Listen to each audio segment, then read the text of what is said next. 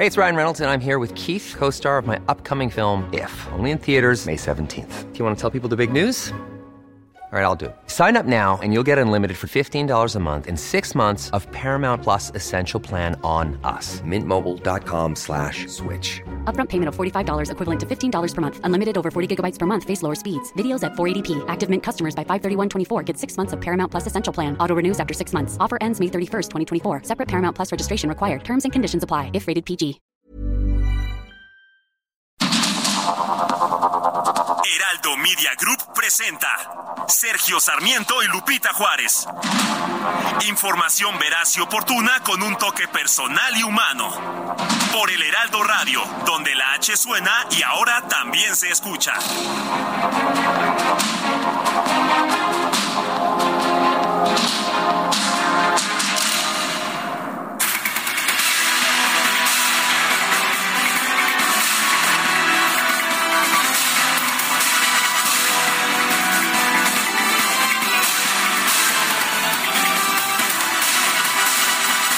Son las 7 de la mañana en con un minuto, 7 con uno de este, de este martes 28 de marzo de 2023. Yo soy Sergio Sarmiento y quiero darle a usted la más cordial bienvenida a El Heraldo Radio.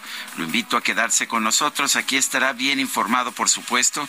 También podrá pasar un rato agradable ya que pues nos gusta darle el lado amable de la noticia siempre y cuando la noticia lo permita. Guadalupe Juárez, ¿qué nos tienes esta mañana? Hola, ¿qué tal? Con el gusto de saludarte, Sergio, a nuestros amigos. Información importante después de que se dio a conocer que se desató un incendio en el área de alojamiento de la estancia provisional de Ciudad Juárez, Chihuahua. De acuerdo con el Instituto Nacional de Migración, al menos 39 migrantes murieron y 29 más resultaron lesionados. Una gran tragedia de la que se ha dado a conocer información durante las últimas horas y precisamente nos enlazamos con nuestro compañero corresponsal allá en Chihuahua, en Ciudad Juárez, justamente Federico Guevara, con todos los detalles. Federico, ¿qué tal? Buen día. Buen día, Lupita, y efectivamente, bueno, como tú bien comentas, esta es la tragedia producto de un motín. 69 personas que fueron recogidas por diferentes en, en, diferentes partes y puntos de la ciudad fueron llevados a este centro de detención del Instituto Mexicano de Migración y fueron eh, alojados en las diferentes celdas que se tienen ya que algunos no contaban con la documentación y algunos con, boletos, con boletos, con permisos migratorios vencidos, y surgió un amotinamiento por parte de los eh, migrantes detenidos, en donde le prendieron fuego a unas colchonetas y dicen, de acuerdo a testigos que estuvieron ahí, eh, de estos que ahorita están lesionados, de que uno de los individuos caí, le echó solvente a este a estas colchonetas y se salió de control el fuego. Hay que recordar que también otra declaración eh, de otra persona indica de que las puertas estaban cerradas por ser ya técnicamente de noche. Eh, la gran mayoría de las puertas de acceso que tiene esta dependencia fueron cerrados, lo que generó que bueno, pues que el incendio se saliera de control, que los migrantes no tuviesen la posibilidad de escapar y la gran mayoría de ellos, algunos sí sufrieron quemaduras graves, pero la gran mayoría murieron por asfixia. Hasta el momento en, no se ha dado ninguna rueda de prensa, ninguna conferencia, tan solo esta, este comunicado por parte del Instituto Nacional de Migración, pero invariablemente pues la tragedia sigue cubriendo a Ciudad Juárez. Eh, eh, Federico, se habla de muchas personas que también resultaron lesionadas. ¿Hay algún dato ya eh, concreto, oficial, de cuál es la situación de salud de estas personas? No, no se reporta nada más el, el número, la, el número de 29 lesionados que están en diversas instituciones médicas, eh, pues, siguiendo eh, el proceso. No hay, insisto, una declaración por parte del Instituto Nacional de Migración hasta el momento y ha sido una característica a lo largo de este proceso en donde estos migrantes han, pues más de 10.000 se calcula que están residiendo uh, actualmente en Ciudad Juárez. No ha habido un posicionamiento eh, por parte del Instituto Nacional de Migración más, más que estas cifras. 39 muertos y 29 lesionados en este incendio en el instituto, en el edificio del Instituto Nacional de Migración. Estaban detenidos estas personas en el Instituto Nacional de Migración estaban eh, haciendo trámites o cuál era su situación ahí? ¿Cuánto tiempo llevaban ahí? Eh, fueron detenidos, estaban en calidad de detenidos, fueron eh, fueron arrestados durante la tarde noche de ayer y fueron llevados al centro de migración donde es un ha servido de refugio, ha servido de albergue, también se inicia el proceso de repatriación para algunos. Eh, vamos, este se ha usado de un de centro múltiple y hasta el momento muchos aseguran que estaba que eran de, que estaban en calidad de detenidos, otros que muchos de ellos fueron a, a pernoctar ahí, pues producto de que todavía las temperaturas en esta fronteriza ciudad son bajas este, para, para, para los migrantes. Eh, Federico, nos decías que habían sido cerradas las puertas y que probablemente esto dificultó que las personas salieran. Hay algunas otras versiones que señalan que en algunos eh, casos eh, estas pues personas estaban encerradas incluso hasta con candados. ¿Hay alguna información en este sentido?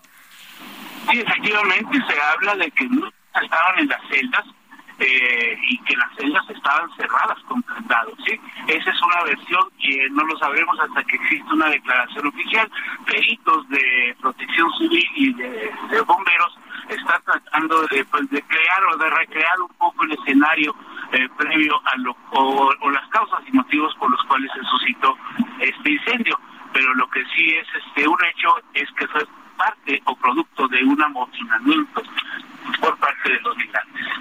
Muy bien, pues Federico, estaremos muy atentos, estaremos muy pendientes. Eh, se daba a conocer que estas personas habían sido instaladas sus cuerpos ahí junto a Palacio Municipal y que ahí tendrían que llegar las autoridades y hacer los procedimientos para reconocerlos. ¿Esto ya se está llevando a cabo? ¿Se tiene información de esto? Sí, y es un problema muy complejo dado que la gran mayoría de los migrantes no portan su documentación y va a ser muy, muy, muy complicado el tratar de dar con su identidad. Ese es un problema que están viendo las autoridades en este momento. Eh, eh, en torno a esta tragedia. Bueno, muy bien, Federico, muchas gracias por tu información. Muy buenos días. Regresamos contigo. Gracias, Lupita. Igualmente, buen día. Hasta luego. Son las siete con siete minutos. Vamos a un resumen de la información. Anoche se desató un incendio en el área de alojamiento de la estancia provisional de Ciudad Juárez, Chihuahua. Según el Instituto Nacional de Migración, cuando menos 39 migrantes murieron y 29 más resultaron lesionados. Aparentemente, el fuego habría sido provocado de manera intencional desde el interior del inmueble, en donde se mantenían 68 personas migrantes de diferentes nacionalidades en espera de ser reubicadas hacia el interior de la República Mexicana, de acuerdo con la dependencia. Los 29 heridos fueron trasladados a cuatro hospitales, donde su estado es grave. Mediante un comunicado, el Instituto Nacional de Migración adelantó que estableció comunicación y coordinación con autoridades consulares de diferentes países para aplicar acciones que permitan la identificación de estas, de estas personas migrantes fallecidas. Y este lunes los comisionados del Instituto Nacional de Transparencia, Acceso a la Información y Protección de Datos Personales a través de la Dirección General de Asuntos Jurídicos interpusieron ante la Suprema Corte de Justicia de la Nación la controversia constitucional en la que demandan la falta de nombramientos para cubrir las vacantes del Pleno. Por su parte, las Comisiones Unidas de Anticorrupción, Transparencia y Participación Ciudadana y Justicia del Senado aprobaron el dictamen con la lista de 52 aspirantes con las condiciones de elegibilidad para ocupar el cargo que dejará Francisco Javier Acuña en el INAE. La Suprema Corte de Justicia de la Nación abrió un micrositio en su portal de Internet con el objetivo de difundir toda la información relacionada con el llamado Plan B de la reforma electoral promovida por el Gobierno de México. La Comisión Permanente Nacional del PAN aprobó por unanimidad manifestar su absoluto rechazo al proceso realizado por el Comité Técnico de Evaluación para la selección de aspirantes para renovar el Instituto Nacional Electoral. El coordinador de Morena en la Cámara de Diputados, Ignacio Mier Velasco, desmarcó a su partido de las descalificaciones que el PAN hizo a la quinteta que contiende a las aspirantes a la presidencia del INE y consideró que el parentesco con políticos o militantes de un partido no determina las competencias de una persona.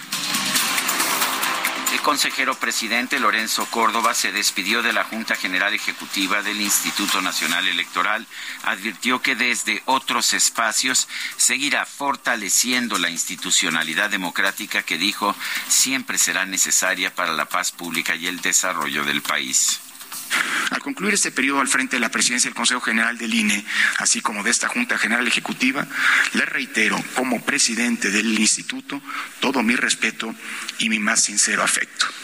Y como ciudadano, les digo solo, gracias, muchas gracias.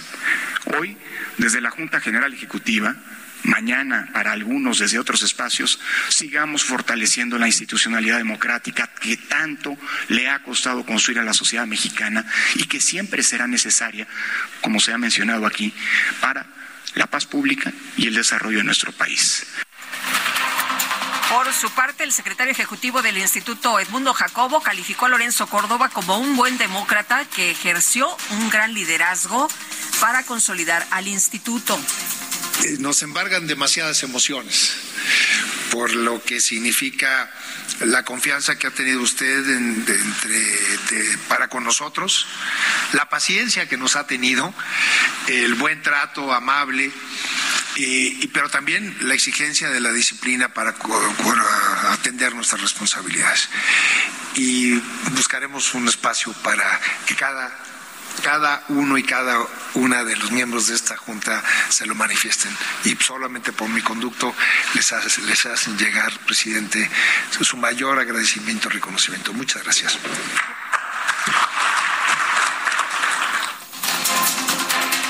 Con seis votos a favor y cinco en contra, el Consejo General del INE aprobó multar al PRI con 97.9 millones de pesos por desvío de 39 millones de recursos públicos del gobierno de César Duarte en Chihuahua durante las campañas electorales del 2015, esto en beneficio del PRI.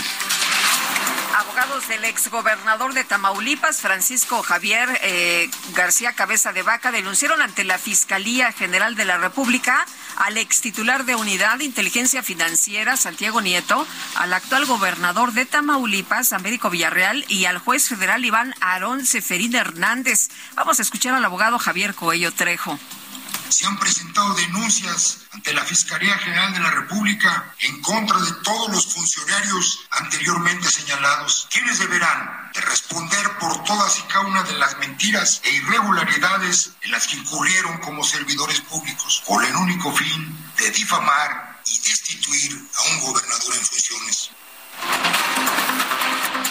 Sandra Leticia Robledo Magaña, jueza primero de distrito en amparo de la Ciudad de México, admitió el amparo presentado por Emilio Lozoya, exdirector de Pemex, para frenar la apertura del juicio por el caso Odebrecht, aunque aún no ha decidido si va, pues si va a otorgar una suspensión. El presidente López Obrador recibió a Guido Croxato, el abogado de Pedro Castillo, el presidente de Perú. A través de su cuenta de Twitter, el presidente publicó la misiva que el exmandatario peruano le hizo llegar. El canciller Marcelo Ebrard adelantó que a mediados de abril se reunirán los gabinetes de seguridad de México y Estados Unidos en Washington para dar seguimiento a los acuerdos para el combate al fentanilo y la reducción del tráfico de armas. Durante una visita a Ramos Arizpe, Coahuila, el secretario de Gobernación, Adán Augusto López, aseguró que las elecciones en ese estado contarán con el apoyo de su secretaría y de autoridades estatales para que se desarrollen en un clima pacífico y de armonía. Transiten en paz este proceso electoral, que gane el que la mayoría de ustedes decidan y una vez que la jornada electoral termine, que el gobernador que resulte electo de esos comicios tenga todo el apoyo y la solidaridad de todos los coahuilenses.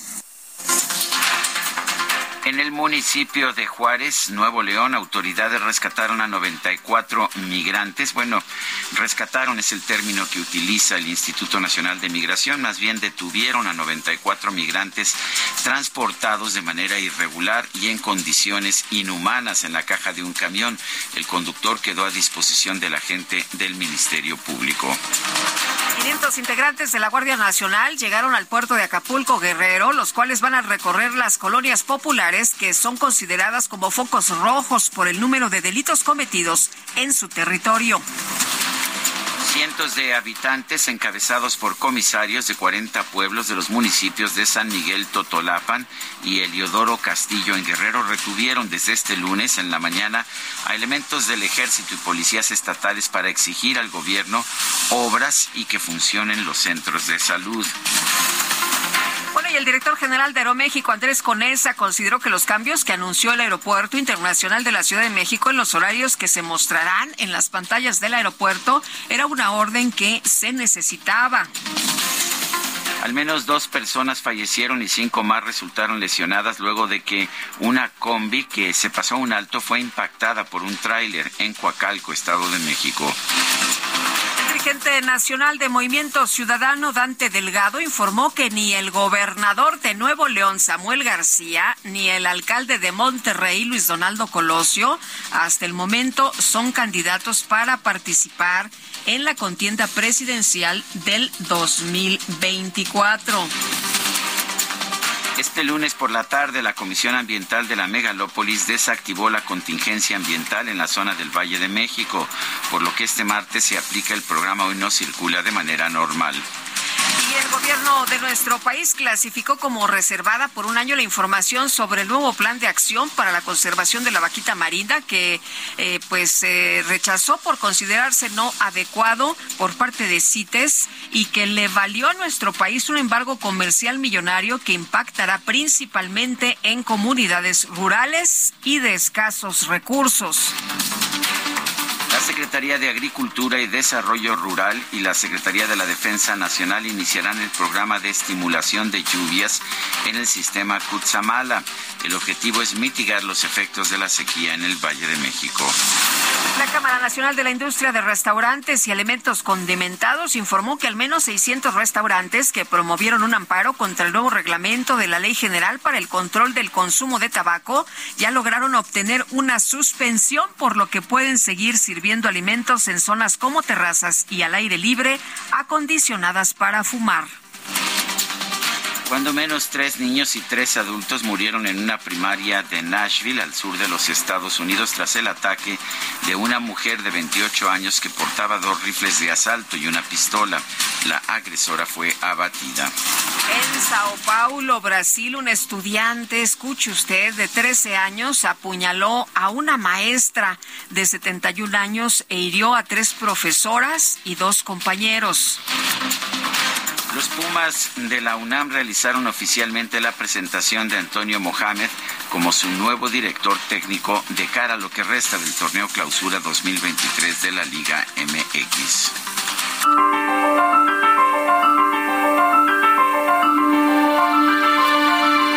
La mayoría tiene la fuerza de su lado, infortunadamente, pero no tiene la razón. Henrik Ibsen en su obra Un enemigo del pueblo.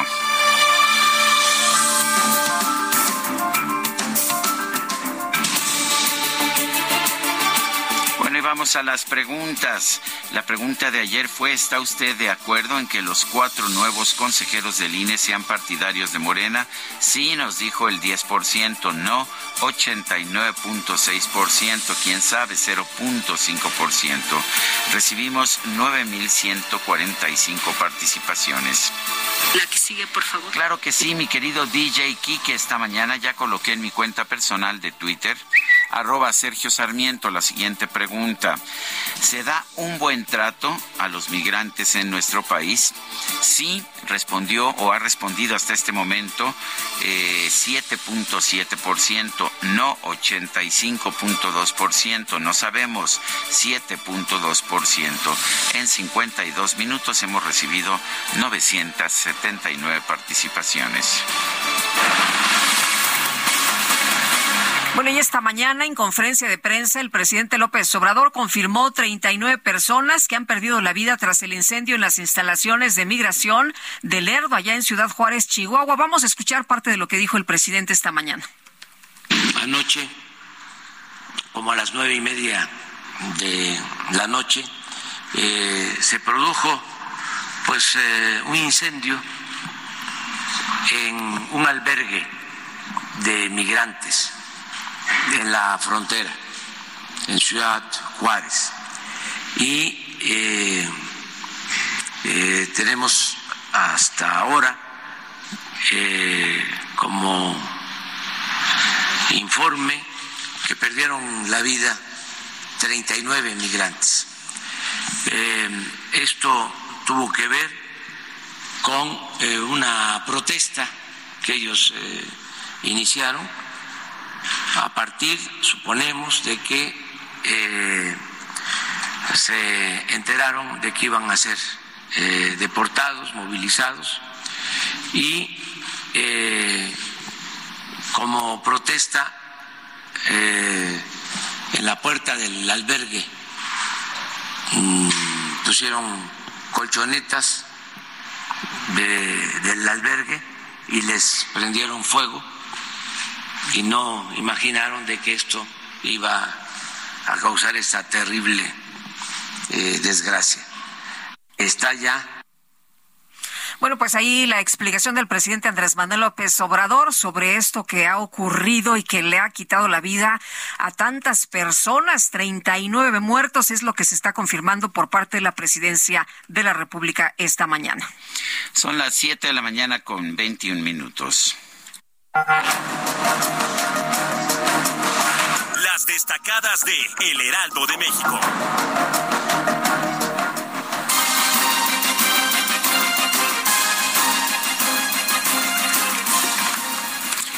Bueno, y tenemos con nosotros a Itzel González con las destacadas del Heraldo. ¿Qué nos tienes esta mañana, Itzel? Adelante. Muy buenos días, Sergio Lupita, amigos. Mucha información esta mañana que se publica en el Heraldo de México, así que comenzamos rapidito con las destacadas.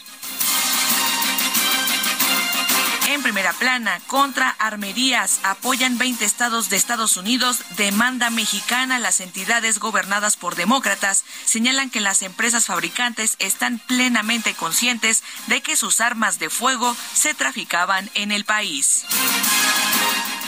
país presenta su libro Reparte Ebrard autógrafos. A una semana de su lanzamiento, el secretario de Relaciones Exteriores, Marcelo Ebrard, firmó ejemplares de su libro El Camino de México. Ciudad de México presentan iniciativa Reforma en Educación. Buscan garantizar la gratuidad de enseñanza en todos los niveles y niñas podrán usar pantalón en vez de falda estados, frontera norte, daños al ambiente, deja muro, barrera de contenedores, afecta a animales en límites entre México y Estados Unidos. Ahora Texas inicia muralla. Orbe, invasión a Ucrania, reconoce a Zelensky, graduado en Japón, homenajeó al líder ucraniano. Meta, Soraya Jiménez, dorada ausencia. Se cumplen 10 años de la muerte de la primera mexicana con un oro olímpico. Y finalmente, en mercados, sector salud, 176 insumos son avalados. La COFEPRIS destacó que la aprobación fomenta competencia. Sergio Lupita, amigos, hasta aquí las destacadas del Heraldo. Feliz martes. Gracias, Itzel. Son las 7 con 23 minutos.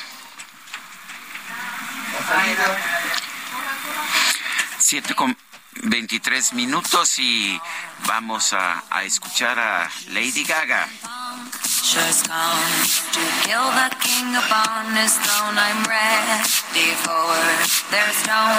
Esto se llama Bloody Mary, sangrienta María o, un Bloody Mary, cualquiera de las dos que, se te antoje en Guadalupe.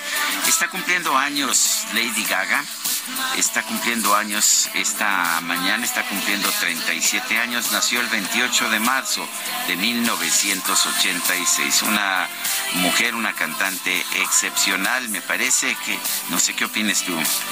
Pues a mí me parece extraordinaria, mi querido Sergio. Yo la admiro mucho a esta chava de la que hemos visto pues parte de su vida que ha documentado y que se ha presentado en diferentes series. Y bueno, esta canción Bloody Mary que salió hace como 11 años y que eh, pues retomó mucha fuerza después de la popular serie de Netflix, ¿no? Esta de, de Wednesday. Pues, estamos escuchando a Lady Gaga esta mañana. Empezamos con esta Bloody Mary. Vamos a una pausa y regresamos.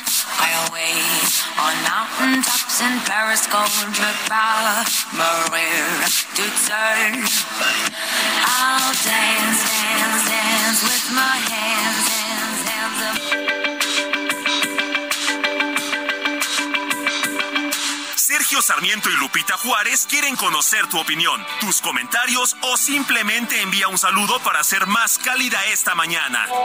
Envía tus mensajes al WhatsApp 55 20 10 96 47.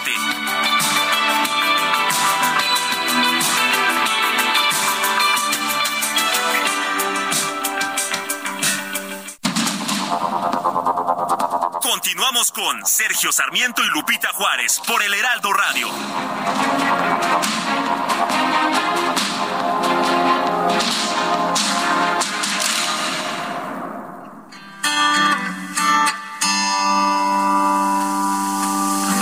Tell me something, boy.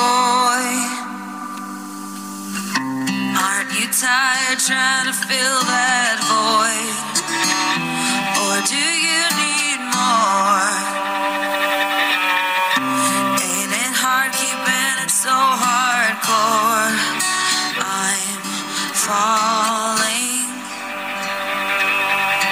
In all the good times, I find myself longing for change. And in the bad times, I fear myself.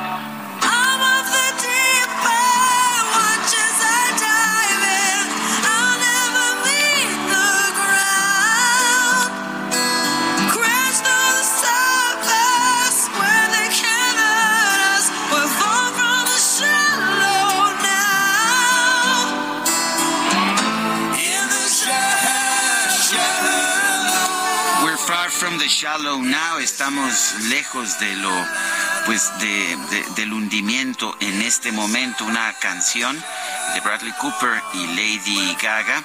Eh, que ganó el Oscar, el Oscar a la mejor canción hace un par de años. Eh, la verdad es que es una gran canción, las voces de Bradley Cooper y de Lady Gaga son realmente extraordinarias y vale la pena decir que Lady Gaga nunca, nunca deja de sorprendernos, siempre, siempre nos ofrece canciones que, pues que son realmente extraordinarias. Esta canción la escribió Lady Gaga con Andrew Wyatt, Anthony Rosomando y Mark Ronson. Y bueno, la produjo la propia Lady Gaga con Benjamin Rice. Oye, y esta chava tan poderosa, ¿no? Que también, eh, pues, es eh, guía de muchas eh, otras mujeres y que ha enseñado que, pues, si tú tienes una pasión, tienes que cumplir tus objetivos, lograrlos y nunca, a pesar de todo lo que ocurre en tu vida, desviarte del camino. Nos ha hablado, eh, pues, se ha abierto, ¿no? A sus fans en sus documentales y nos ha hablado de su sufrimiento durante muchos años por bullying, por abuso sexual, por estos dolores constantes que le aquejan eh, por padecer fibr- fibromialgia, pero es una mujer que sigue luchando y que, bueno, pues ganó un Oscar, un Grammy, un Globo de Oro y un BAFTA, nada más y nada menos en el mismo año, a pesar de que había quien le decía, Stephanie, Germanota, tú nunca, nunca serás famosa.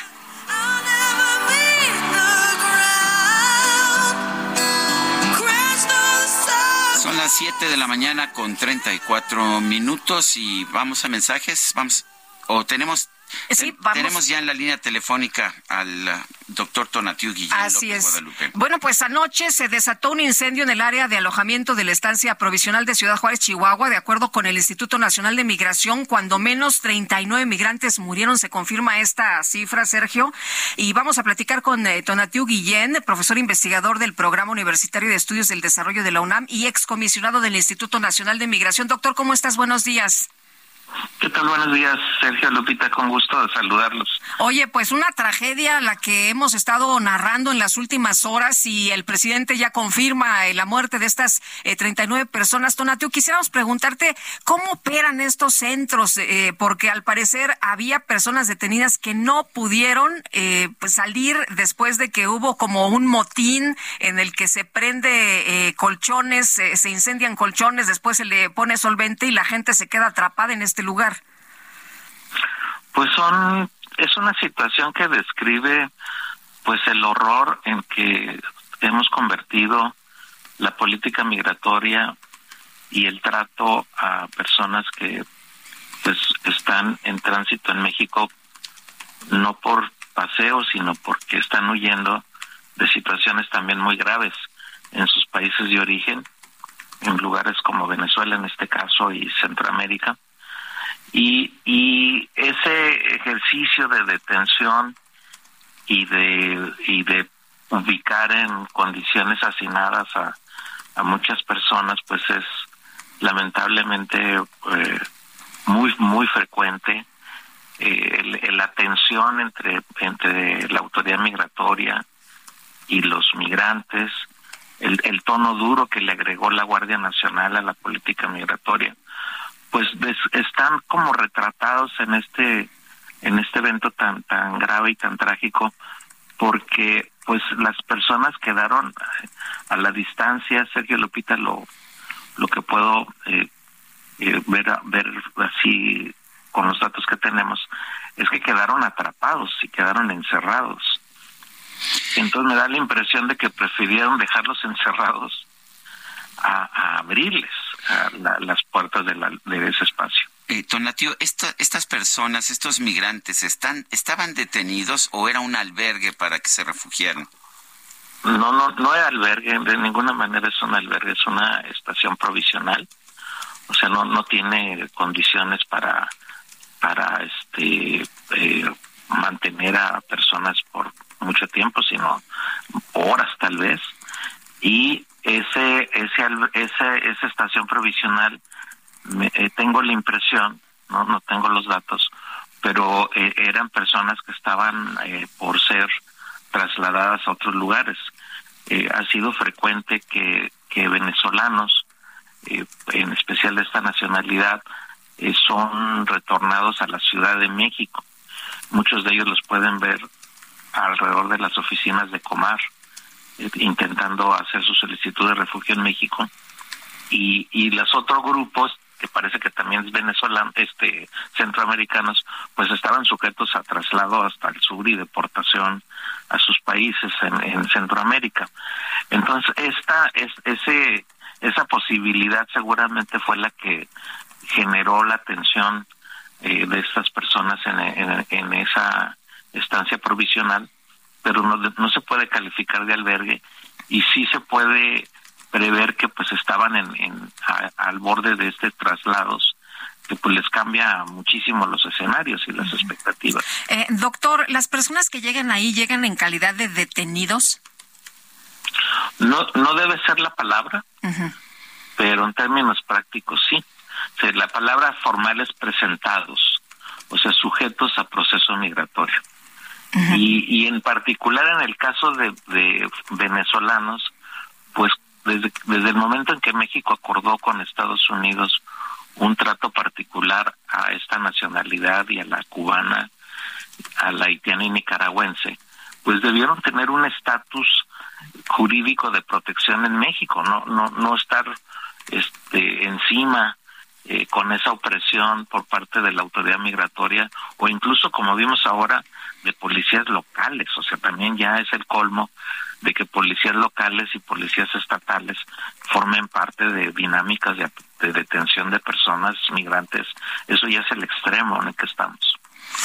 Eh, ¿Qué ha fallado? Porque finalmente cuando empezó este sexenio el presidente nos dijo, tú estabas a cargo del Instituto Nacional de Migración, que íbamos a tener una política distinta, una política más abierta. Incluso llegó a declarar que bienvenidos todos. Sí, falló ese proyecto, falló el proyecto de reforma de nuestra política migratoria, se intentó, eh, avanzamos este, parcialmente, eh, había pendientes reformas a la ley de migración, parte de reformas a la ley de refugio, proyectos de desarrollo importantes en el, especialmente en la frontera sur de México, eh, y, y más complementos que dibujaban una política y estrategia migratoria distinta, pero falló ese proyecto en gran medida por las presiones de Estados Unidos y por la aceptación de México de esas presiones. Entonces progresivamente nos fuimos alineando con una posición mucho más ruda, eh, impulsada sobre todo por el gobierno de Trump, y que terminó con militarizar la, la ley, la ley de migración, al pegarla con la ley de la Guardia Nacional, pues militarizamos la política migratoria, militarizamos el Instituto Nacional de Migración, y, y entre las consecuencias es este tono duro, tono muy, muy, muy, este, pues, en este caso literalmente inhumano de trato de las personas. Eh, doctor, no hay capacidad para atender a estas personas. Hemos escuchado a varios, eh, pues, eh, eh guías en, en, los albergues.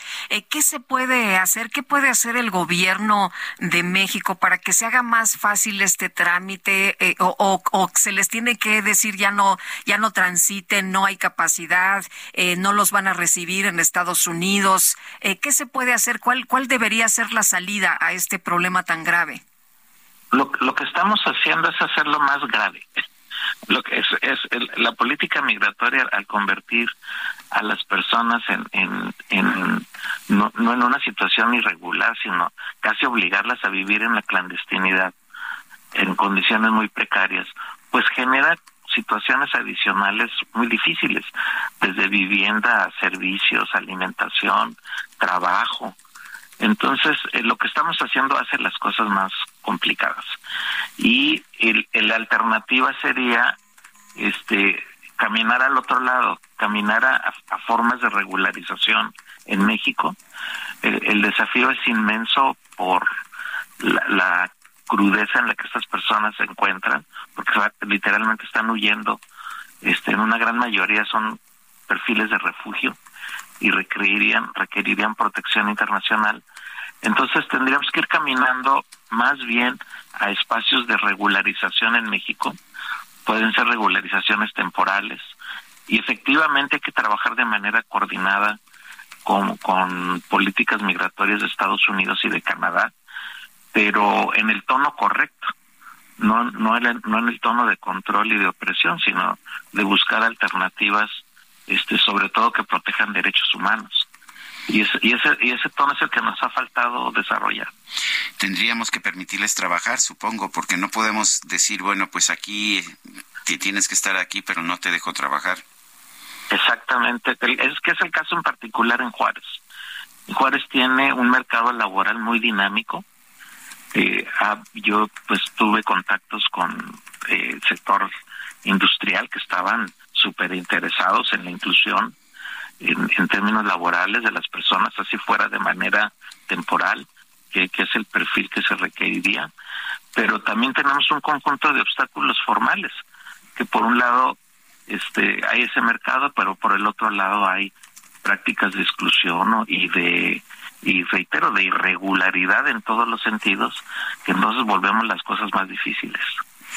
Pues, eh, doctor, muchas gracias por conversar con nosotros esta mañana y desgraciadamente, por lo que se ve, pues la situación no termina aquí, ¿no? Vemos esta gran tragedia, pero pues la tragedia que viven todos los días también es grande. Y, y continúa, Lupita, y lamentablemente, y también tomemos conciencia, estamos los mexicanos en esta ruta. Y otra vez los mexicanos estamos migrando nuevamente. Sí por razones laborales y, y números también muy grandes de personas que aspiran refugio por ser desplazadas de sus lugares de origen. Muy bien, pues doctor, gracias eh, por conversar con nosotros, por ayudarnos a entender qué es lo que está pasando con este, con este tema. Un gusto saludarles, un abrazo. Igualmente, buenos días. Es Tonatiu Guillén López, ex comisionado del Instituto Nacional de Migración. Este lunes el presidente López Obrador señaló que ante el freno del conocido Plan B, o lo que se conoce como el Plan B, él tiene un Plan C y este plan es ni un voto para la oposición, eso es lo que dijo. Tenemos en la línea telefónica Javier Martín Reyes, investigador del Instituto de Investigaciones Jurídicas de la UNAM. Javier, gracias por tomar nuestra llamada. Eh, ¿Cómo ves este plan C, ni un voto por la oposición? Eh, hola, ¿qué tal? Eh, Sergio Lupita, como siempre, con el gusto de saludarles.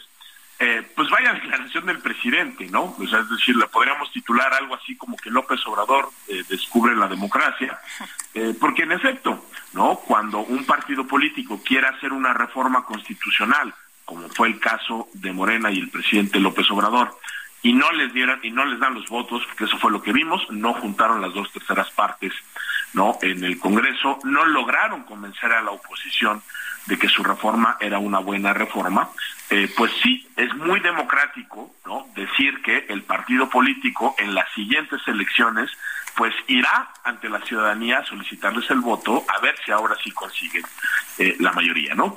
Aquí el gran problema es que entre el plan A y el plan C tenemos algo que se ha llamado el plan B, que eso sí no es ni democrático ni constitucional, que es tratar de aprobar reformas legislativas que van en contra de la Constitución, precisamente para romper con la equidad de la contienda, precisamente para debilitar al árbitro y, y precisamente para debilitar esas instituciones y esas garantías que han permitido que en México los votos se cuenten y se cuenten bien, ¿no? Yo creo que ese es el gran problema de la estrategia que efectivamente siguió el presidente de la República, ¿no? Oye, ¿y cómo ves estas declaraciones en las que el presidente dice los conservadores no quieren la democracia? ¿Que no vivimos en una democracia? Sí, a ver, vivimos en una eh, democracia, pero es una democracia constitucional. Eh, es decir, la voz de las mayorías, por supuesto que es muy importante. Eh, creo que nadie cuestiona la enorme legitimidad democrática con la que ganó el presidente eh, López Obrador, obtuvo 30 millones de votos, más del 50% de la votación válida. Eso nunca había sucedido en la historia democrática eh, de México y también hay que decirlo, desde 1997 el mandato en las urnas eh, no había sido el de gobierno unificado, ¿no? O sea, lo que vimos prácticamente entre el 97 y el 2018 fueron gobiernos divididos donde un mismo partido o una coalición no controlaba la presidencia eh, y, la, y, las dos cámaras, y eso sí lo logró, digamos, eh, con toda la legitimidad de las reglas eh, del juego el presidente López Obrador y su movimiento. Pero en una democracia constitucional esas expresiones mayoritarias no son ilimitadas. ¿No? Y esos límites vienen dados en buena medida por la propia Constitución, por los principios que se recogen ahí, por las instituciones de garantía que ahí están contempladas y también, hay que decirlo, por los derechos fundamentales de todas las personas, ¿no? El gran problema con el Plan B es que atenta contra estos límites, ¿no? Nos dejaría en un estado de cosas donde la organización electoral estaría en riesgo y eso pondría, déjame eh, ponerlo así, nos dejaría en una situación donde no quedaría claro que se podrían instalar las casillas, que se podrían contar bien los votos. Ahí hay potenciales afectaciones al voto eh, ciudadano, ¿no? Hay, por supuesto, también una enorme cantidad de afectaciones en materia eh, laboral. Pensemos nada más en todas las personas que laboran en el INE, en los institutos electorales locales y que se verían afectadas. Y es precisamente frente a estas situaciones que el Poder Judicial en una democracia constitucional cumple con ese importantísimo papel que es el ser el garante de los derechos fundamentales de todas y de todos y ser el garante precisamente de esos principios que están recogidos en la Constitución. Eso fue lo que en pocas palabras eh, Lupita razonó el ministro Laines, ¿no? Hay quienes, eh, incluso senadores, se han sorprendido de, pero ¿cómo la decisión de una sola persona podrá ponerle pausa, podrá suspender la aplicación de una reforma ¿no? que ha sido aprobada por las cámaras. Pues sí, los sistemas de frenos y contrapesos, como es el mexicano, operan precisamente bajo esa eh, lógica, ¿no? Es una lógica, de nueva cuenta, de controlar al poder, de racionalizarlo y de nueva cuenta es perfectamente normal que el Poder Judicial cuente con este tipo de atribuciones. Hay precedentes, ¿no? Esta no es la primera vez eh, que sucede. Eh, y, bueno, pues creo que a final de cuentas la responsabilidad es de Morena del presidente. Si ellos no hubieran promovido una reforma electoral tan abiertamente inconstitucional, seguramente no estaríamos viendo no eh, esta reacción por parte del, Poder Judicial, Lupita. Javier, el gobierno dice, o la Consejería Jurídica del gobierno dice que el ministro Laines le quitó hojas a la Constitución y no quiso, pues no quiso fijarse en el artículo 105 de la Constitución que prohíbe las controversias en materia electoral. ¿Qué opinas? No, a ver, yo creo que esa es una afirmación, déjame ponerlo eh, así, tramposa, por decirlo de alguna manera. Es cierto que el artículo 105 eh, señala que las controversias constitucionales son procedentes con excepción de la materia electoral, pero hay precedentes, Sergio, y te estoy hablando de asuntos que se presentaron, por ejemplo, en el año 2006, ¿no? O sea, es, decir, hace más este, de, de 17 años, ¿no? Donde la Corte ha dicho que eso hay que interpretarlo en armonía con los otros medios de control constitucional en particular, lo que ha dicho la Corte es, hay un tribunal electoral especializado, ¿no? El Tribunal Electoral del Poder Judicial de la Federación, que resuelve cierto tipo de disputas electorales. Esa restricción es para que no se empalmen las jurisdicciones de los de de ambos órganos y la Corte también ha dicho que cuando estamos frente a lo que se denomina la materia electoral indirecta, es decir, aquella que no solo está relacionada con el tema del voto y sus resultados, entonces las controversias constitucionales sí pueden ser procedentes. Eso fue lo que argumentó el Instituto Nacional Electoral al momento de plantear eh, su demanda y creo que el, ministro Laines lo que hace también es recoger esos propios precedentes de la Corte para eventualmente eh, admitir eh, la demanda, ¿no? Entonces, en ese sentido, creo que sería muy injusto decir que el ministro Laines le está arrancando hojas a la Constitución. En todo caso, si alguien ha pretendido desconocer lo que dice la Constitución y vulnerar sus reglas, es precisamente el Congreso a través de esta reforma, que hay que decirlo, es una suerte de alud de inconstitucionalidades, no es una reforma muy problemática desde el punto de vista constitucional, Sergio. Oye, el presidente ha dicho, no crean que aquí acaba todo, ¿eh? No crean que ya ganaron y que aquí ya se acabó, hay plan C, pero por lo pronto, eh, Javier, el eh, INE ha suspendido la aplicación del plan B, es decir, eh, se queda todo como estaba. Exactamente, esta es una suspensión, digamos, de la totalidad del decreto de reformas eso implica que de momento no solo el INE, sino también los institutos electorales locales, los tribunales electorales, tanto federales como locales, tienen que seguir aplicando las mismas reglas que estaban vigentes antes de que se aprobara eh, el Plan B. No es una suspensión, eh, digamos, que eh, ya no pueda ser revocada. De hecho, se puede impugnar. El gobierno también anunció en ese comunicado de prensa que presentará un recurso de reclamación habrá que estar muy al pendientes de lo que suceda en la segunda sala de la Suprema Corte de Justicia de la Nación. Digamos, la decisión final sobre la suspensión estará en esos cinco integrantes. Y lo que es más importante, eh, Lupita Sergio, es que eventualmente la Suprema Corte de Justicia, todavía no sabemos en qué fechas, pero seguramente esperemos sea durante este año, tendrá que analizar ya el fondo del asunto. Tendrá que decirnos si sí se violó o no se violó el proceso legislativo, si hubo violaciones procedimentales también relacionadas con la, consulta, por ejemplo, a comunidades y pueblos eh, indígenas. Y sin esos argumentos que podrían invalidar totalmente la reforma no alcanzan ocho votos, entonces las ministras y los ministros tendrán que ir analizando eh, planteamiento por planteamiento, ¿no? O grupo de artículos por grupo de artículos para determinar si los diferentes componentes impugnados de la reforma electoral son constitucionales o no son constitucionales. Entonces, ahí sí podemos decir que vaya que esto es algo, ¿no? Eh, déjame ponerlo así, creo que yo creo que es, el litigio electoral más complejo en la historia eh, de la democracia y yo creo que es un litigio al que todavía le queda eh, muchísimo tiempo, ¿no? Javier, Nos, nos queda un minuto nada más. El presidente dijo ayer también que era natural y que era lógico que se llenara el Consejo General del INE con simpatizantes de Morena, porque Morena obtuvo más de la mitad de los votos en 2018. ¿Qué opinas? Pues yo creo que nada más habría que recordarle al presidente que ellos en 2003, cuando estaban en el PRD, legítimamente eh, criticaron que dos partidos, el PRI y el PAN, se hicieran un reparto del Consejo eh, General. Así llegamos al 2006. Lo que pasó en ese contexto donde no había eh, confianza para el árbitro es, es, historia. A mí me parece profundamente irresponsable. Yo te diría, va en contra de la historia del propio eh, López Obrador y lo que es más importante es que va en contra de la autonomía y de la imparcialidad que tiene que tener un árbitro como el INE. Ojalá de verdad no terminemos con perfiles muy cercanos al, al gobierno porque eso sería eh, una mala noticia para bueno. la democracia. Javier Martín Reyes, investigador del Instituto de Investigaciones Jurídicas de la UNAM, gracias, fuerte abrazo y nosotros nos vamos a una pausa corriendo.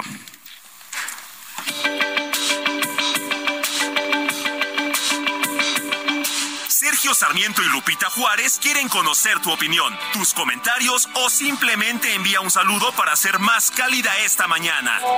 Envía tus mensajes al WhatsApp 55 20 10 96 47.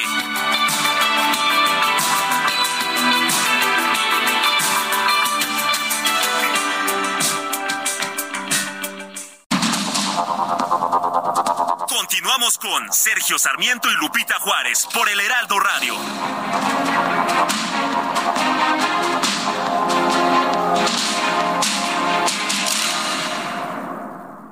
En el Consejo Regulador del Tequila AC garantizamos la autenticidad del tequila al consumidor. Consulta las más de 2.000 marcas certificadas en la página www.crt.org.mx. Síguenos en nuestras redes sociales, arroba CR Tequila. Consejo Regulador del Tequila.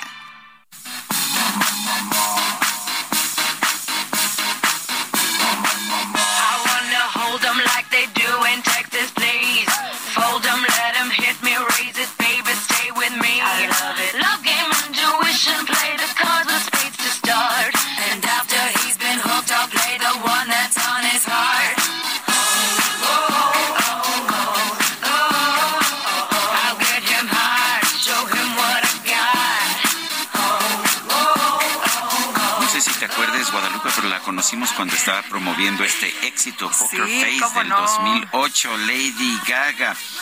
¿Te acuerdas cuando llegó esa chavita? Pues estaba jovencita. Sí, sí, sí. Eh, con- sigue con- estando jovencita. Los Oye, con unas 37. grandes Eh, pestañas. Me acuerdo de las pestañas, eran más grandes casi que mis manos. Sí, así, bueno, sí, no sí. tanto, pero Una, una falda como, como de piel, como de... ajustadita. Sí, sí, sí.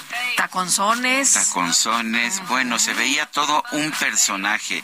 Lady Gaga, cuando estaba promoviendo esta canción Poker Face, que fue la única vez que la entrevistamos, la tuvimos ahí junto en el estudio en que trabajábamos en aquel entonces.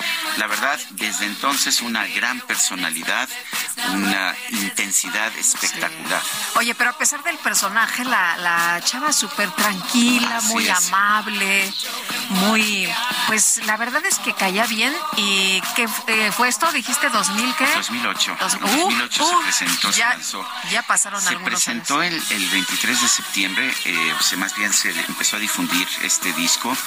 Eh, el disco se llamaba The Fame, el 23 de septiembre del 2008. Y si no mal recuerdo, ella, ella vino ese mismo año, pero ya noviembre o diciembre, hacía frío, me acuerdo. Sí, ya, ya era prácticamente para finales. O- Oye, y me acuerdo que nos regaló eh, una como esferita tipo de estas Como de eh, discoteca. discoteca Ujú. y algunas otras cosas. Y yo las llevé a mi casa, se las enseño a una de mis sobrinas. Le digo, mira, entrevistamos una chava, me dio esto. ¿Cómo crees? No me dijiste que... No, bueno, nosotros este, le entrevistamos y no sabíamos que tenía Nosotros este tan tranquilos en el sueño de nuestra ignorancia. Bueno, Sí, sí, sí. tenemos mensajes de nuestro público Guadalupe. Tenemos mensajes, por supuesto, y muchas gracias a ustedes que nos escriben. Pero antes de los mensajes, quisiera enviar un abrazo con mucho cariño a Selene Ávila, quien fue nuestra compañera reportera y ahora es diputada federal. Le mandamos un eh, abrazo con todo nuestro nuestro cariño por el eh, fallecimiento de su madre, de Glafi de Ávila, eh, quien eh, pues por muchos años luchó. Sergio ya había estado Con muy una enferma. muy muy Sí. fuerte que ha sido muy fue muy complicada para Selene Ávila y para pues para toda la familia Eh, también es una mujer que nos escuchaba Glafi según nos dice eh, nos Selene, dijo. Selene en un mensaje a ti y en un mensaje a mí un fuerte abrazo a Selene Ávila Eh, la verdad es que la aprecio la conozco desde que era chavita desde que era muy jovencita Desde que empezó la reporteada. desde que empezó la reporteada, pues un fuerte abrazo, Selene. Eh, pues ahora sí que no hay nada más que se pueda decir que cuando pierdes a alguien tan cercano como tu madre es una cosa muy dura y, y déjame decirte también, Guadalupe, que no hay edad para la orfandad. No. En cualquier momento que te llegue es muy difícil. Muy difícil y doloroso. Selena, Selene, perdón, un fuerte abrazo y gracias por compartir con nosotros la partida de tu madre, Glafi de Ávila. Bueno, y nos dice otra persona, Oscar Huerta, eh, muy buenos días amigos, estoy totalmente de acuerdo con el comentario de Lupita Juárez eh, ayer con respecto al juego más popular desde el 2018. Eh, yo decido, yo doy dinero, yo quito y pongo funcionarios, yo, yo, yo. Reciban un fuerte abrazo desde Irapuato, Oscar Huerta. Bueno, y otra persona, Zenón Herrera, nos dice, ¿qué tal? Muy buenos días, Sergio Sarmiento y Lupita Juárez. Les deseo que tengan un excelente martes. Son las 8 de la mañana con 5 minutos. El pronóstico del tiempo con Sergio Sarmiento y Lupita Juárez.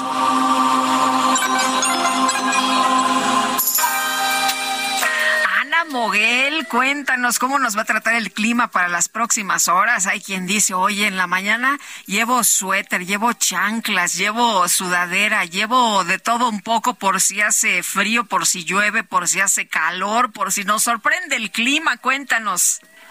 Así es. Les comento que el Frente Frío número 45 se localizará sobre el noreste del país. Este frente originará lluvias puntuales intensas en Nuevo León y Tamaulipas, así como lluvias puntuales muy fuertes en Coahuila. Además, se pronostica viento con rachas de 60 a 70 kilómetros por hora y torbaneras y posible formación de torbellinos o tornados en Coahuila, Nuevo León y Tamaulipas. Por otra parte, un canal de baja presión e inestabilidad a niveles altos de la atmósfera generarán lluvias y chubascos en el centro, oriente y sureste de la República Mexicana con lluvias puntuales fuertes en San Luis Potosí, Querétaro, Hidalgo, Veracruz, Puebla, Tlaxcala, el Estado de México y la Ciudad de México. Además, se pronostica viento con rachas de 50 a 60 kilómetros por hora, con posible formación de torbellinos o tornados en Querétaro, Hidalgo, Puebla, Tlaxcala y el Estado de México. Todas las lluvias que les mencioné podrían acompañarse de descargas eléctricas y caída de granizo.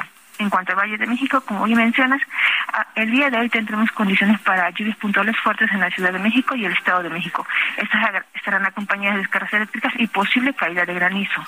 En cuanto a la temperatura, esperamos una temperatura máxima de 28 a 30 grados Celsius para, la, para aquí la Ciudad de México y para la capital del Estado de México una temperatura máxima de 25 a 27 grados Celsius. Este es mi reporte. Regreso con ustedes. Gracias, Ana. Buenos días. Son las ocho con siete minutos. Ayer Rubén Moreira, coordinador de la bancada del PRI, eh, bueno, pues dijo varias cosas. Entre ellas dijo que yo no califico mal por el parentesco o la cercanía.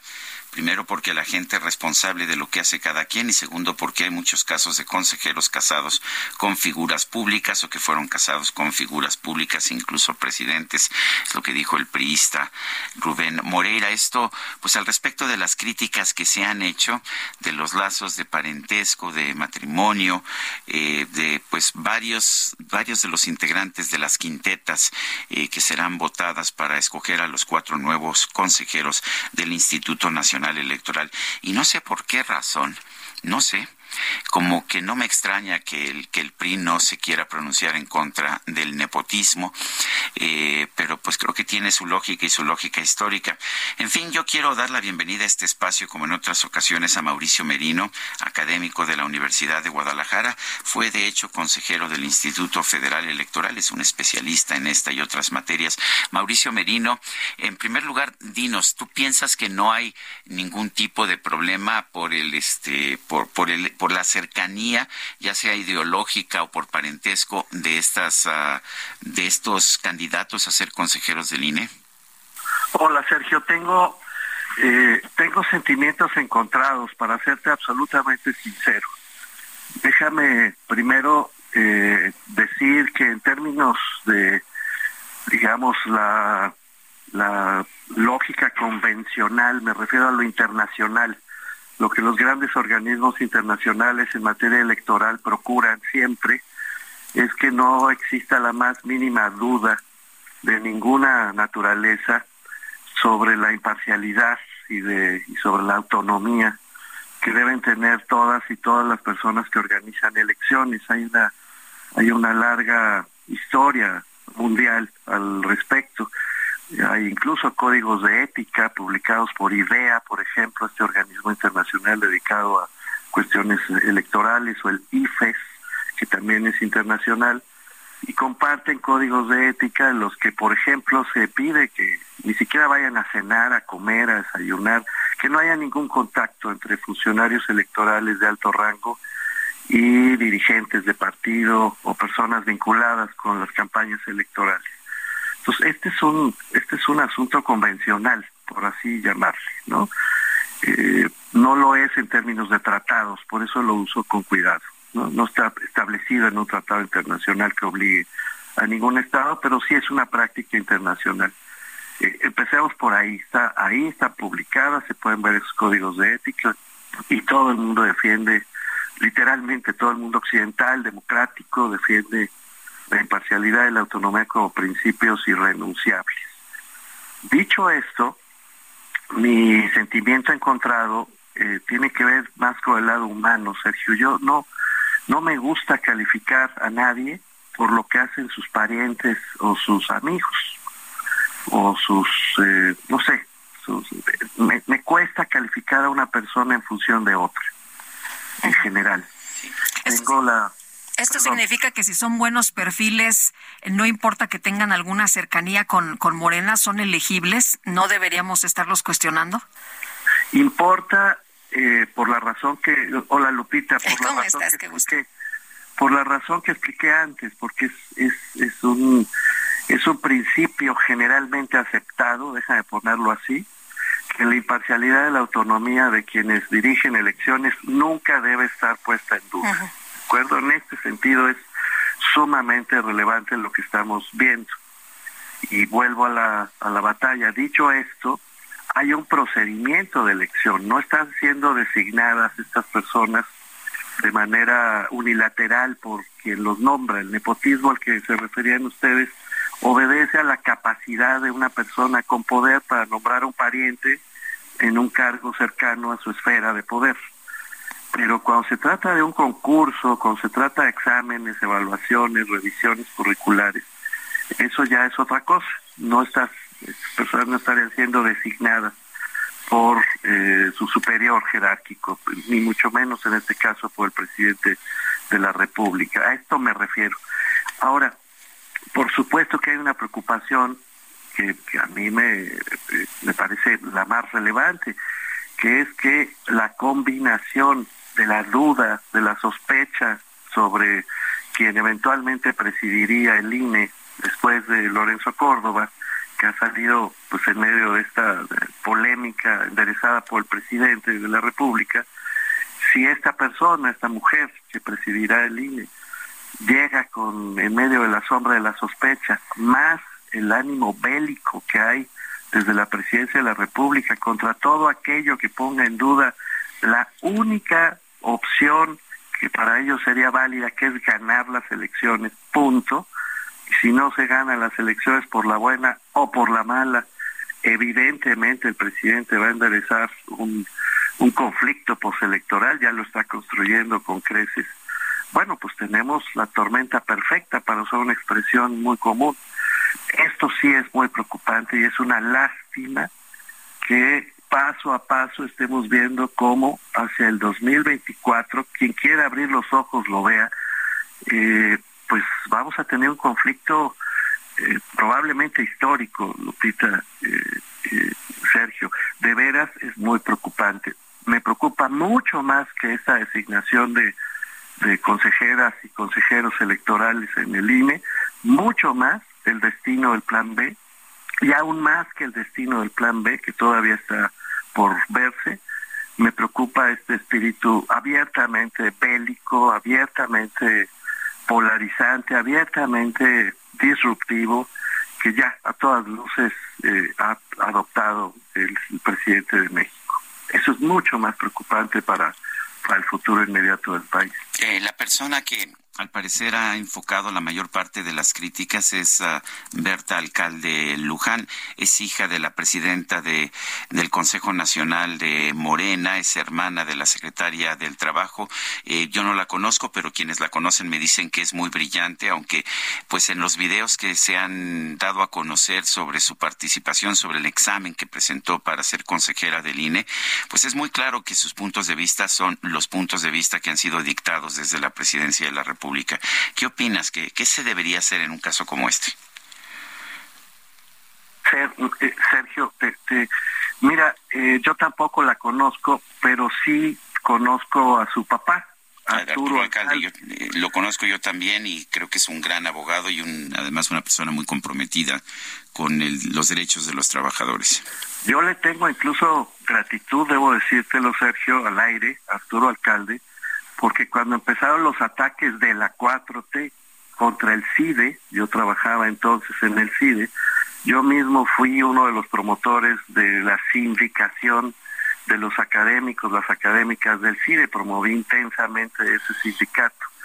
Y la persona que nos ayudó a concebir el sindicato y a ponerlo en pie fue el papá de esta, de esta señora, Arturo Alcalde, con un enorme compromiso a favor de los derechos laborales y en contra de las posiciones que había adoptado el CONACIT.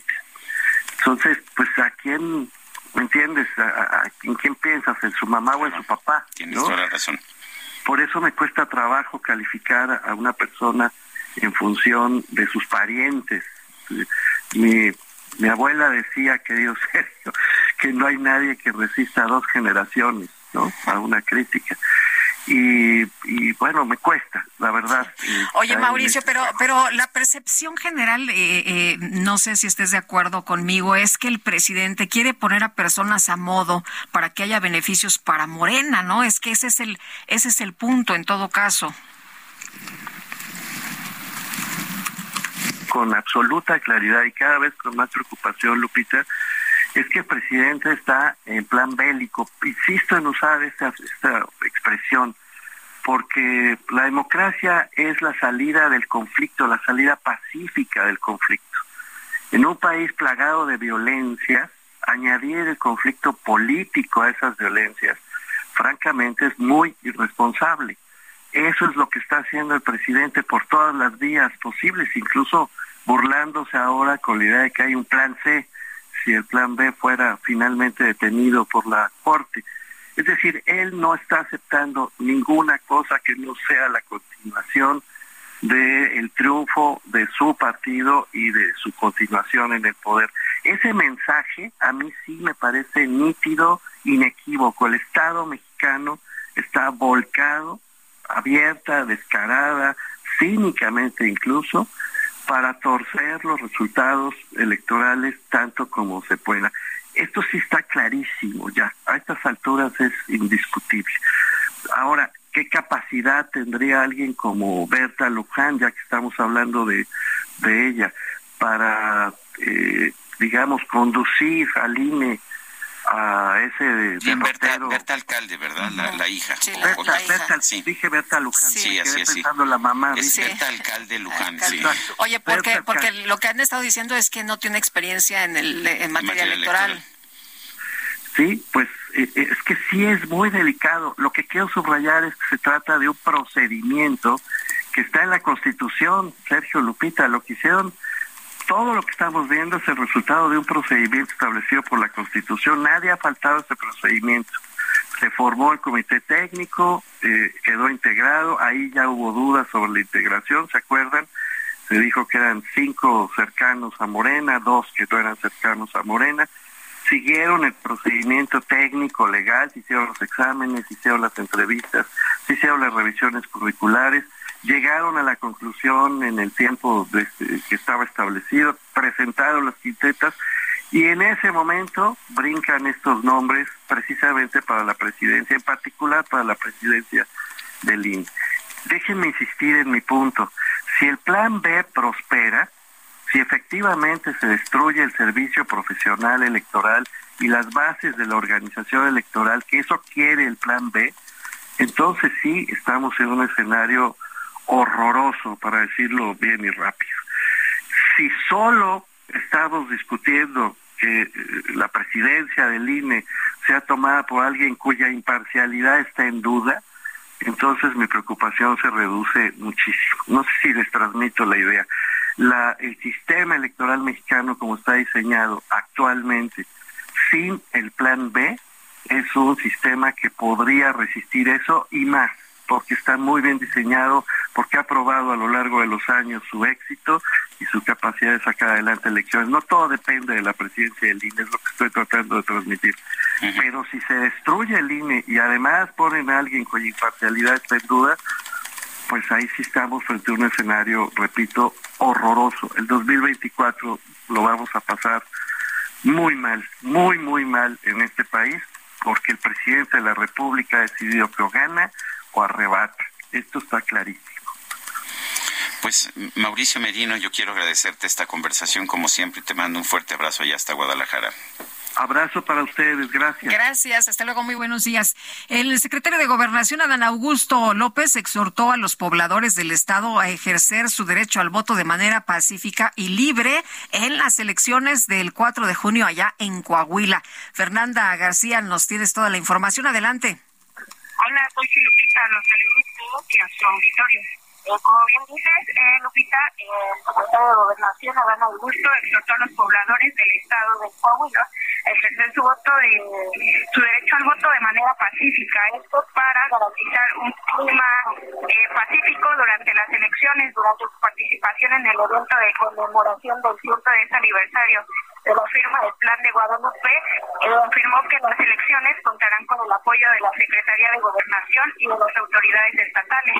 Dijo, que el que la mayoría de ustedes decida, vez que la jornada electoral termine, que el gobernador que resulte electo tenga todo el apoyo y solidaridad de todos los coahuilenses.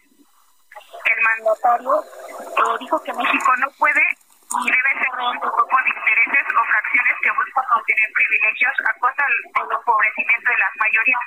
Esto haciendo referencia al Instituto Nacional Electoral. Eh, también señaló que para el gobierno de México es prioridad poner al centro de la política pública a los más humildes, a los que ya fueron olvidados por décadas de neoliberalismo y a quienes hoy reciben becas para estudiar y una pensión para vivir dignamente después de una larga vida de trabajo mencionó que hay quienes incluso afirman que ah, aprobando democráticamente las reformas que el pueblo exige y fueron avaladas masivamente en el- las urnas del pasado 2018, estaríamos debilitando al Estado de Derecho. Y pues hasta aquí toda la información. Gracias por el reporte. Muy buenos días. Gracias. Hasta luego, Fernanda. Bueno, son las ocho con veintidós minutos. La Secretaría de Seguridad Pública de Quintana Roo está realizando eh, operativos de vigilancia para verificar los permisos de las empresas de seguridad privada de Quintana Roo. Esto se hace para prevenir delitos. Según los datos oficiales de la Secretaría de Seguridad Pública, eh, en la entidad, en Quintana Roo, hay 169 empresas debidamente registradas, pero se han detectado anomalías en seis municipios relacionados con la falta de cumplimiento en registros y permisos. Eh, se han ah, señalado en esta lista seis empresas de seguridad en Benito Juárez, cinco en Otompe Blanco, tres en Felipe Carrillo Puerto, trece en Solidaridad, dos en Bacalar y once en, Tulum. El titular de la Secretaría de Seguridad Pública de Quintana Roo, el contraalmirante Rubén Ollarvide Pedrero, dijo que estas empresas están fuera de registro porque están vencidos sus permisos, no han renovado sus licencias para operar de manera legal en la entidad y al ser detectadas se les canceló el servicio para prevenir delitos como robos en fraccionamiento. Según el contraalmirante, simplemente en algún tiempo iniciaron el procedimiento y sus permisos se vencieron y siguen trabajando con permisos vencidos. Son los que se detectan y se les cancela el servicio. Sí hemos visto que son los mismos que generan información para que puedan ingresar en los fraccionamientos, es lo que señala el titular de la Secretaría de Seguridad Pública, el contraalmirante Rubén Ollarvide Pedrero. Son las 8 con 23 minutos. Bueno, y vamos con más información. Alan Rodríguez, cuéntanos dónde estás.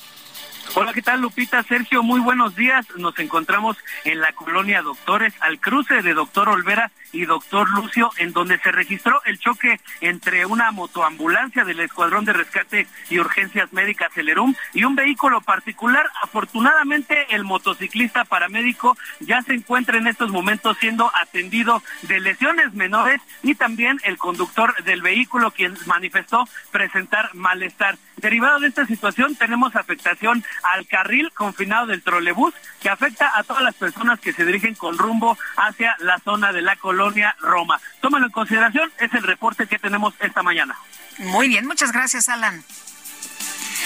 Son las 8 con 24 minutos. Nuestro número de WhatsApp, mándenos mensajes de voz o de texto. 55 20 10 96 47. Vamos a una pausa y regresamos. Bop, bop, bop, face, bop, poker face. I wanna roll with him, a hot pair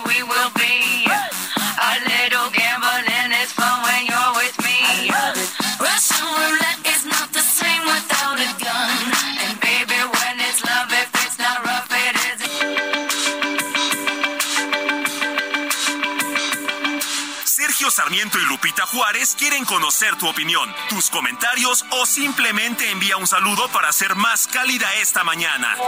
Envía tus mensajes al WhatsApp 55 20 10 96 47.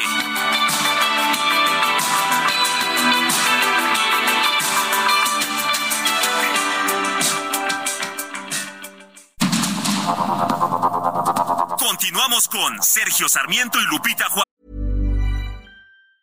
Hey, it's Ryan Reynolds, and I'm here with Keith, co star of my upcoming film, If, only in theaters, May 17th. Do you want to tell people the big news? All right, I'll do it. Sign up now and you'll get unlimited for $15 a month in six months of Paramount Plus Essential Plan on us. Mintmobile.com slash switch. Upfront payment of $45 equivalent to $15 per month. Unlimited over 40 gigabytes per month. Face lower speeds. Videos at 480p. Active Mint customers by 531.24 get six months of Paramount Plus Essential Plan. Auto renews after six months. Offer ends May 31st, 2024. Separate Paramount Plus registration required. Terms and conditions apply if rated PG. Juárez por el Heraldo Radio.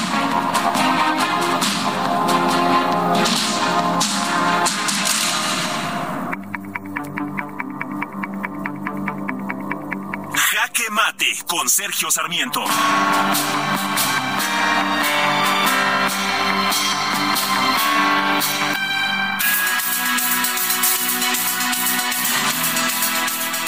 La muerte de 39 migrantes ayer en la esta- estancia provisional del Instituto Nacional de Migración en Ciudad Juárez debe, pues debe ser una lección para todos nosotros.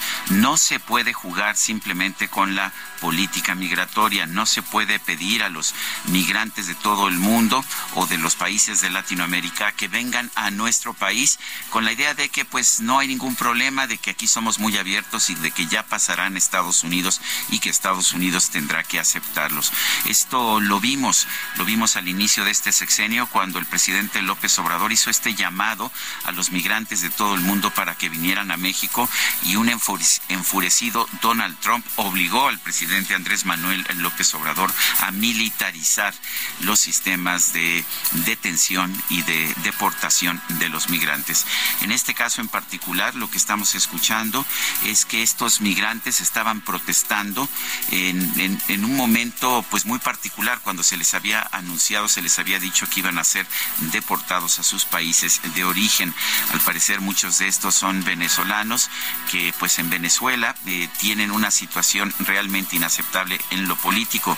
Y vale la pena recordar que pues el gobierno de México es amigo del gobierno de Venezuela, lo que hace pues que eh, la situación de México sea muy curiosa. Por una parte tenemos a estos migrantes, por otra parte apoyamos de distintas maneras al gobierno de Venezuela. Tenemos que tener una política migratoria más inteligente, más sensata. Si ya estos migrantes se encuentran en nuestro país, pretender deportarlos me parece que no es la solución. ¿Cuántas veces el Instituto Nacional de Migración nos dice que está rescatando a migrantes cuando lo único que hace es detenerlos y deportarlos muchas veces para regresarlos a una verdadera pesadilla? La solución debe ser otra. Para empezar, no debemos abrir las puertas al país simple y sencillamente sin entender las consecuencias. Este llamado del presidente de que todos podían venir a México no tenía absolutamente ningún sentido. Pero si ya están aquí los migrantes, lo que tenemos que hacer es darles trabajo. No podemos esperar que los migrantes se comporten con propiedad, eh, que, que, que, hagan, que no pidan dinero en las calles, por ejemplo, eh, si no les permitimos trabajar. ¿Hay trabajo en México? Sí, tenemos una tasa de desempleo muy baja, particularmente en la frontera. Es mejor permitirles que trabajen que tratar de deportarlos, de expulsarlos de nuestro país y provocar nuevamente tragedias como esta que acabamos de ver. Yo soy Sergio Sarmiento y lo invito a reflexionar.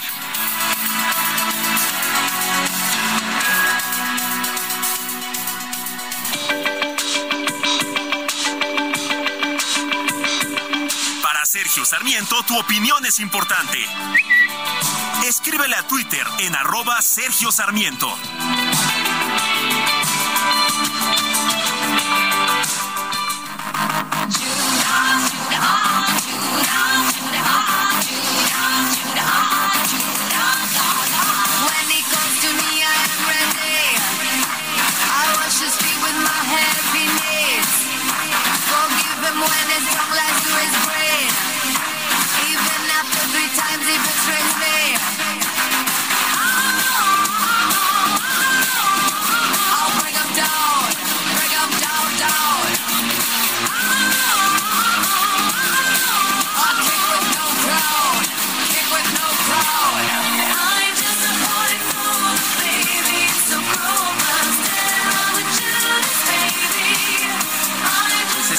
Se llama Judas, Judas, y pues generó también mucha controversia en su momento. Eh, lo que canta aquí Lady Gaga es que está enamorada de Judas, sí, y, y no se refiere pues a algún Judas, alguien que se llame Judas en la actualidad, no, se está, está hablando en términos, en términos del, de las santas escrituras. Y bueno pues qué te puedo decir esto generó una gran una gran controversia.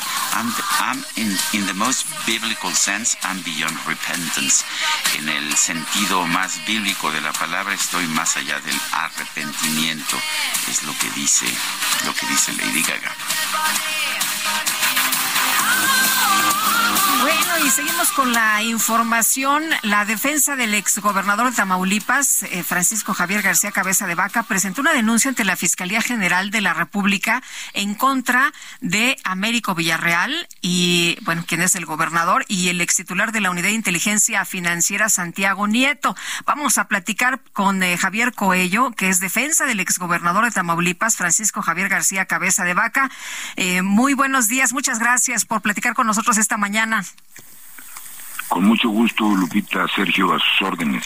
Oiga, pues eh, cuéntenos, ha habido muchos señalamientos en contra del exgobernador. Se dijo muchas veces que lo querían, pues, eh, sacar de la jugada, que era una persecución, eh, pues, eh, eh, política. Pero ustedes lo que están diciendo, a ver, es eh, un tema de fabricación de delitos. Cuéntenos.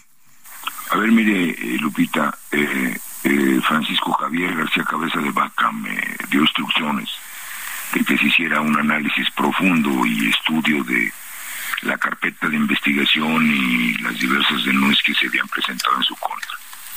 ¿Qué encontramos? Encontramos que había una conspiración, y ahorita le explico por qué conspiración, en contra de el, en aquel entonces el gobernador de Tamaulipas. En el 2020, el señor Alejandro Rojas Díaz Durán empezó presentando una denuncia ante la Fiscalía General de la República en donde hacía pedazos a cabeza de García de Vaca. Posteriormente se monta en esa denuncia el señor Santiago Nieto cuando era director de la UIF. ¿Y qué pasa? esos hechos llevan a la conclusión de que la Fiscalía General de la República, a través del Ministerio Público Federal, solicita ante la Comisión Instructora de la Cámara de Diputados que se inicie el juicio de desafuero. En ese juicio, que es oral, comparece Santiago Nieto y le miente al Congreso de la Unión. ¿Por qué le miente? Le miente porque imputa directamente a cabeza de vaca de haber recibido dinero de la delincuencia organizada a través de un dinero que según él había recibido en el 2014 de una SOFOM que estaba eh, pues involucrada con el cartel de Sinaloa. Posteriormente, en la misma eh, audiencia, el señor afirma que el gobernador de Tamaulipas en aquel momento, cabeza de vaca, había dispersado dinero y había utilizado dinero y lavado dinero del gobierno del estado porque no había realizado las obras que según el señor había licitado. Todo eso es una gran mentira. ¿Y qué pasa? La defensa prueba en la carpeta de investigación, primero, que la SOFOM sí otorgó un crédito a cabeza de vaca en el 2014 y que en el 2015 cabeza de vaca paga el crédito a través de otro crédito que consigue en, Banregio. Está plenamente probado. Ahora yo me pregunto, si la SOFOM es del cartel de Sinaloa o tiene relaciones con el cartel de Sinaloa, ¿por qué la SOFOM sigue trabajando? ¿Por qué no fue investigada? ¿Por qué no fue suspendida? Sigue trabajando hasta ahorita, ¿no? Y luego, la misma Fiscalía General de la República, a través de sus Dirección de Servicios Periciales, realiza peritajes en arquitectura e ingeniería, en donde ellos informan, no nosotros, no la defensa, sino la Fiscalía, que efectivamente se realizaron las obras, que se llevaron a cabo de acuerdo a las licitaciones, que las obras fueron inauguradas. Entonces, ¿qué quiere decir? Que Santiago Nieto le miente a la comisión instructora. Con todos esos hechos, la comisión instructora toma la determinación de autorizar el desafuero por defraudación fiscal. ¿Qué pasa? El Ministerio Público de la Federación solicita la orden de aprehensión a pesar de que tenía fuero porque el mismo ministro González Carrancá lo señaló en una determinación de la Corte. Solicitan la orden de aprehensión y el juez Iván Seferín, un juez de control de Almoloya, dicta la orden de aprehensión. No la dicta por defraudación fiscal, ni el Ministerio Público la solicita nada más por defraudación fiscal, la solicita por lavado de dinero y delincuencia, delincuencia organizada. Ahora bien, ¿qué sucede? Se tiene que cancelar esa orden de aprehensión. Nuevamente sale el gobernador y solicitan otra orden de aprehensión por los mismos delitos, delincuencia organizada y lavado de dinero. Y nos vamos al amparo. El amparo lo ganamos. Gana cabeza de vaca su amparo un juez de distrito analiza a profundidad la orden de aprehensión y manifiesta que no existe ningún indicio de que haya lavado de dinero, que todo fue una operación comercial y que no existe indicios de organización, delincuencia organizada, ni mucho menos lavado de dinero. Con base en eso, nosotros preparamos una denuncia en donde con evidencias estamos probando que hubo una gran mentira que le fabricaron delitos al señor Francisco Javier García Cabeza de Vaca y que lo único que estamos pidiendo es que se aplique la ley. Ahora usted me dice, ¿por qué Américo Villarreal? Américo Villarreal desde un principio estuvo trabajando con un señor que se llamaba Sergio Carmona. Sergio Carmona, un delincuente de cuello blanco, un rico del norte que trabajaba con el huachicol el tráfico de las drogas. No lo digo yo, lo dicen las autoridades americanas, lo están investigando las autoridades americanas. Existen denuncias del PRD, del mismo Morena, del PAN, en donde claramente señalan que Sergio Carmona le entregó grandes sumas de dinero a Mario Delgado. ¿Para qué? Para que se apoderaran de las aduanas en Tamaulipas, ¿sí? Y mire lo que ha resultado de todo esto, ¿no? Lo que estamos viviendo en Tamaulipas. Todo eso es evidencia, la hemos presentado, esperamos que la Fiscalía General de la República este haga su trabajo como debe ser, ¿sí? Y confiamos profundamente en la justicia federal. Eh, me parece curioso. eh, Por una parte, la justicia federal pa- participó en estas acusaciones falsas, pero por otra parte, se acogen ustedes a la justicia de la Fiscalía General de la República. ¿O, o esto tiene más bien el sentido político de, de decir, miren, miren lo que nos hicieron? No, nosotros queremos eh, que se aplique la ley, Sergio.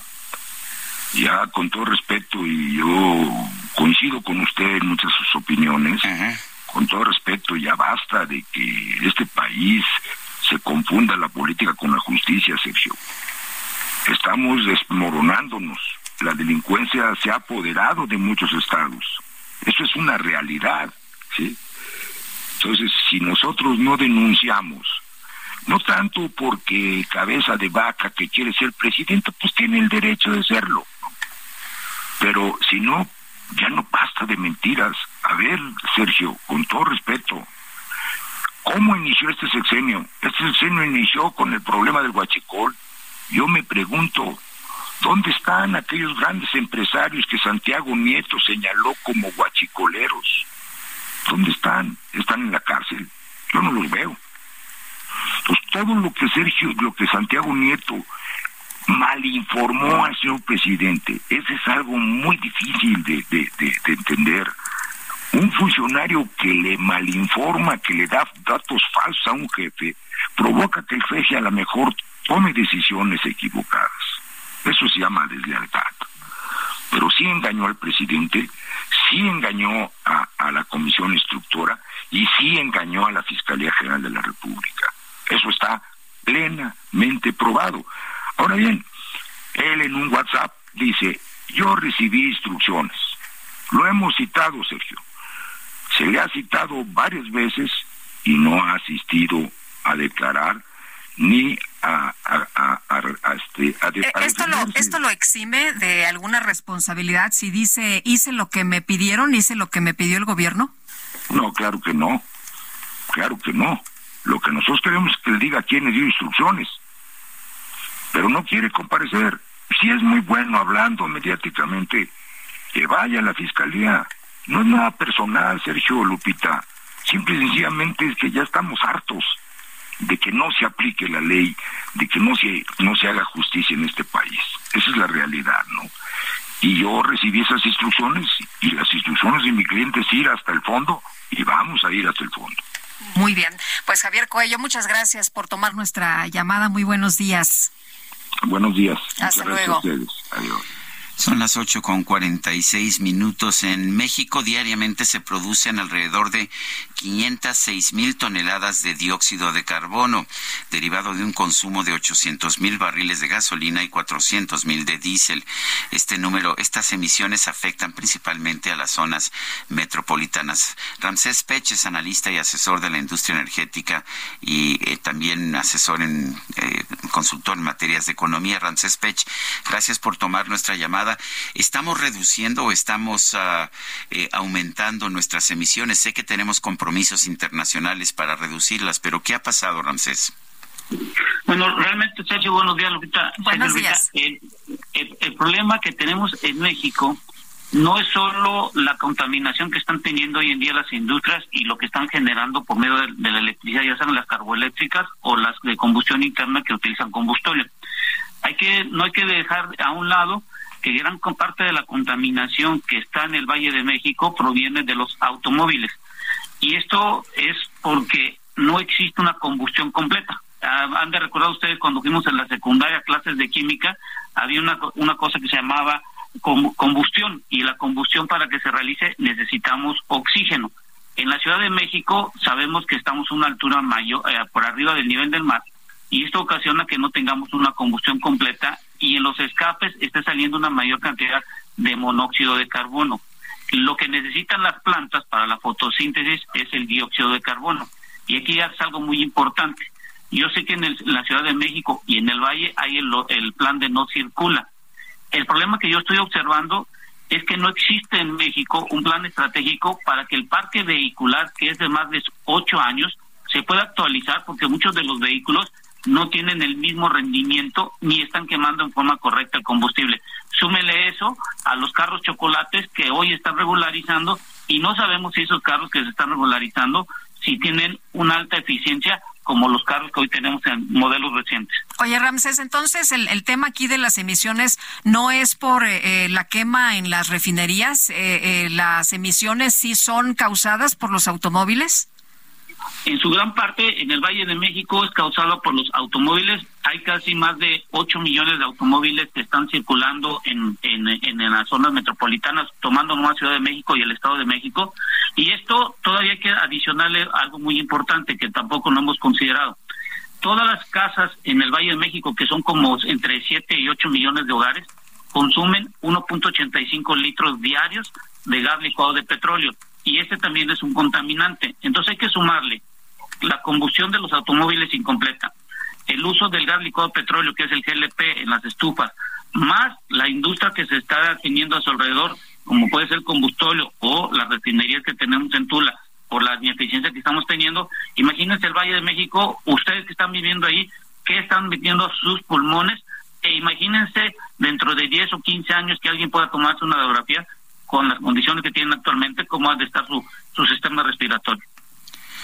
Eh, déjame pasar a otro tema, Ramsés. Eh, eh, aparentemente o han, han, surgido informaciones periodísticas en el sentido de que Estados Unidos va a dar a México un ultimátum en la disputa energética que se ha venido registrando con nuestro país. ¿Es verdad esto? Y, y, también, ¿piensas tú que el, el gobierno de México lo que ha tratado es de darle largas al asunto? Te lo voy a decir, ya no lo dieron. No, no es que nos lo pretenden, ya no lo dieron. El viernes pasado, ojalá que tengan oportunidad de ver la rueda de prensa que tuvieron el presidente eh, Biden y el primer ministro John Trudeau. Ahí, en las respuestas y preguntas que tuvieron en su momento esta rueda de prensa, yo no escuché a México mencionado, sobre todo en la transición energética y donde va a haber una mayor inversión va a ser en la frontera entre Canadá y Estados Unidos y Canadá es hoy el día el segundo constructor eh, de, baterías eléctricas. Yo sé que vamos a tener a Tesla y va a estar en Monterrey, pero un vehículo solo vamos a armarlo y las baterías van a ser integradas en Estados Unidos. Un carro eléctrico, si no tiene la batería, no funciona. Entonces, el ultimato que se está comentando ya está. Ya no lo dijeron este fin de semana y ya, ya no están diciendo que México no está siendo considerado dentro de la América del Norte en los próximos años en base a que no existe una política de una transición energética real de cómo van a hacerlo. Y la pregunta aquí es, ¿tú crees que, tú, Sergio Lupita, creen que en el año 2026 que se va a revisar el TEMEC se pueda firmar esto? Si estoy viendo que Canadá y Estados Unidos ya están haciendo acuerdos eh, eh, bilaterales en este sentido. Bueno, preocupante, ¿no? Que nos eh, saquen de la jugada. Sí, y la, y, la, y la realidad es la siguiente. La transición energética no se refiere a generar la electricidad, sino se refiere a cómo vamos a seguir utilizando los combustibles. Eh, la semana, hace como 10 días, la, la Agencia de, Administración de Energía de Estados Unidos comentó que Estados Unidos solo va a reducir el 12% en el año 2050 de la demanda que tienen actualmente al cierre de 2022 de gasolina, diésel y turbocina. ¿Esto que indica? Que los hidrocarburos fósiles todavía van a ser utilizados y sobre todo para la parte del transporte, a sabiendas que los carros eléctricos en Estados Unidos solo van a representar entre el 20 y el 30% de las ventas totales para esa fecha. Pregunten, preguntémonos hoy en día. Hoy en día nos estamos estamos haciendo muchas discusiones y la realidad es que no necesitamos una cubeta de cangrejos en México, sino ponernos de acuerdo, porque la realidad es que el TEMEC en el 2026 está cuestionable y las refinerías en nuestro país, sabemos que la última que, se construyó fue en 1979 y la reciente que vamos a tener en la Olmeca, pero la primera data en 1914, que es la de Tampico Madero.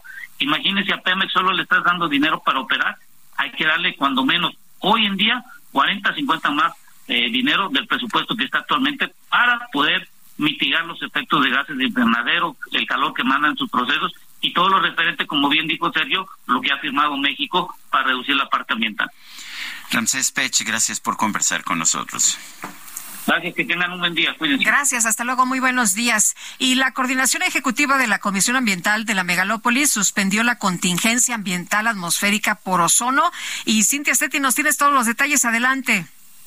Buenos días, Lupita y Sergio. Buenos días al auditorio. Pues la coordinación ejecutiva de la Comisión Ambiental de la Megalópolis eh, suspendió la contingencia ambiental atmosférica por ozono. Esto fue ayer a partir de las 18 horas. Lo anterior debido a que las concentraciones horarias de ozono fueron menores a las que establece el programa para dar por concluida la contingencia. Información del sistema de monitoreo atmosférico de la Ciudad de México señala que el sistema de alta presión que se ubica sobre el centro del país perdió intensidad en forma gradual durante el día de ayer, lo que propició una reducción de la estabilidad atmosférica y una mayor velocidad del viento junto con entrada de humedad desde el Pacífico hacia el Valle de México. Por esto, pues, se dio por concluida la contingencia ambiental que se decretó el pasado lunes. Comentarles que los modelos de pronóstico meteorológico para hoy en el Valle de México muestran que las condiciones atmosféricas serán mejores para la dispersión de contaminantes comparadas con las del día de ayer. Es la información que tenemos hasta el momento. Gracias, buenos días, Cintia, buenos pendientes. días. Hasta luego. Bueno, en, otros temas, el Instituto Guatemalteco de Migración ha emitido un documento, un comunicado en el que lamenta profundamente y se solidariza con las familias de las víctimas del incendio registrado en un área de alojamiento de la estancia provisional de Ciudad Juárez, Chihuahua. Se contabiliza el fallecimiento de 39 personas migrantes de distintas nacionalidades. Hasta el momento, dice el instituto, se confirman 28 guatemaltecos dentro de las víctimas, por lo que el Instituto Guatemalteco de Migración, respetando los procesos y protocolos establecidos, estará a la espera de la información que de manera oportuna traslade el Ministerio de Relaciones Exteriores para poder brindar apoyo y acompañamiento a las familias. Bueno, y el embajador Ken Salazar, el embajador de Estados Unidos en México, también en su cuenta de Twitter ha expresado el dolor, dice, nos unimos al dolor de las familias de personas migrantes que perdieron la vida y de lesionados en el incendio de Ciudad Juárez.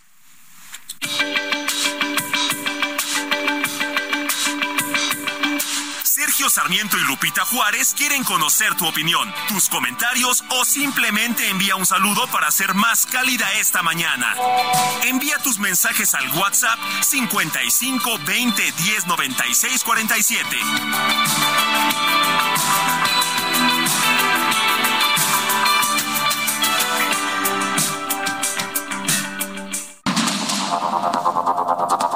Continuamos con Sergio Sarmiento y Lupita Juárez por el Heraldo Radio.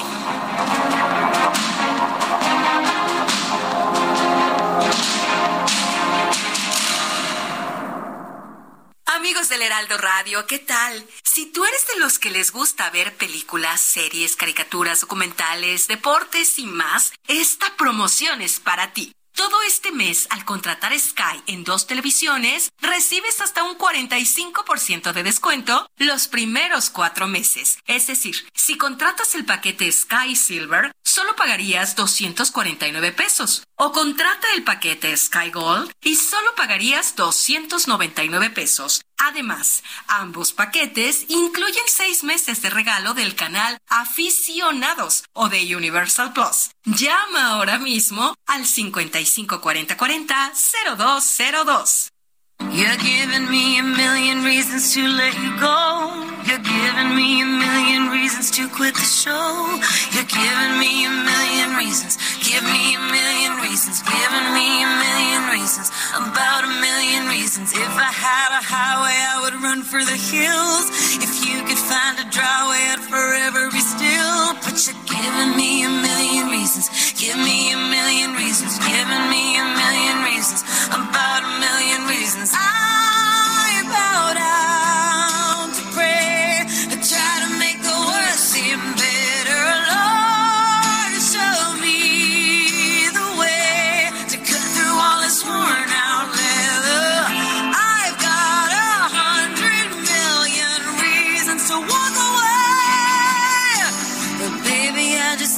I just need to stay. Pues tengo 100 millones de razones para, para irme, pero tengo una sola buena razón para quedarme. Es Lady Gaga, que cumple 37 años.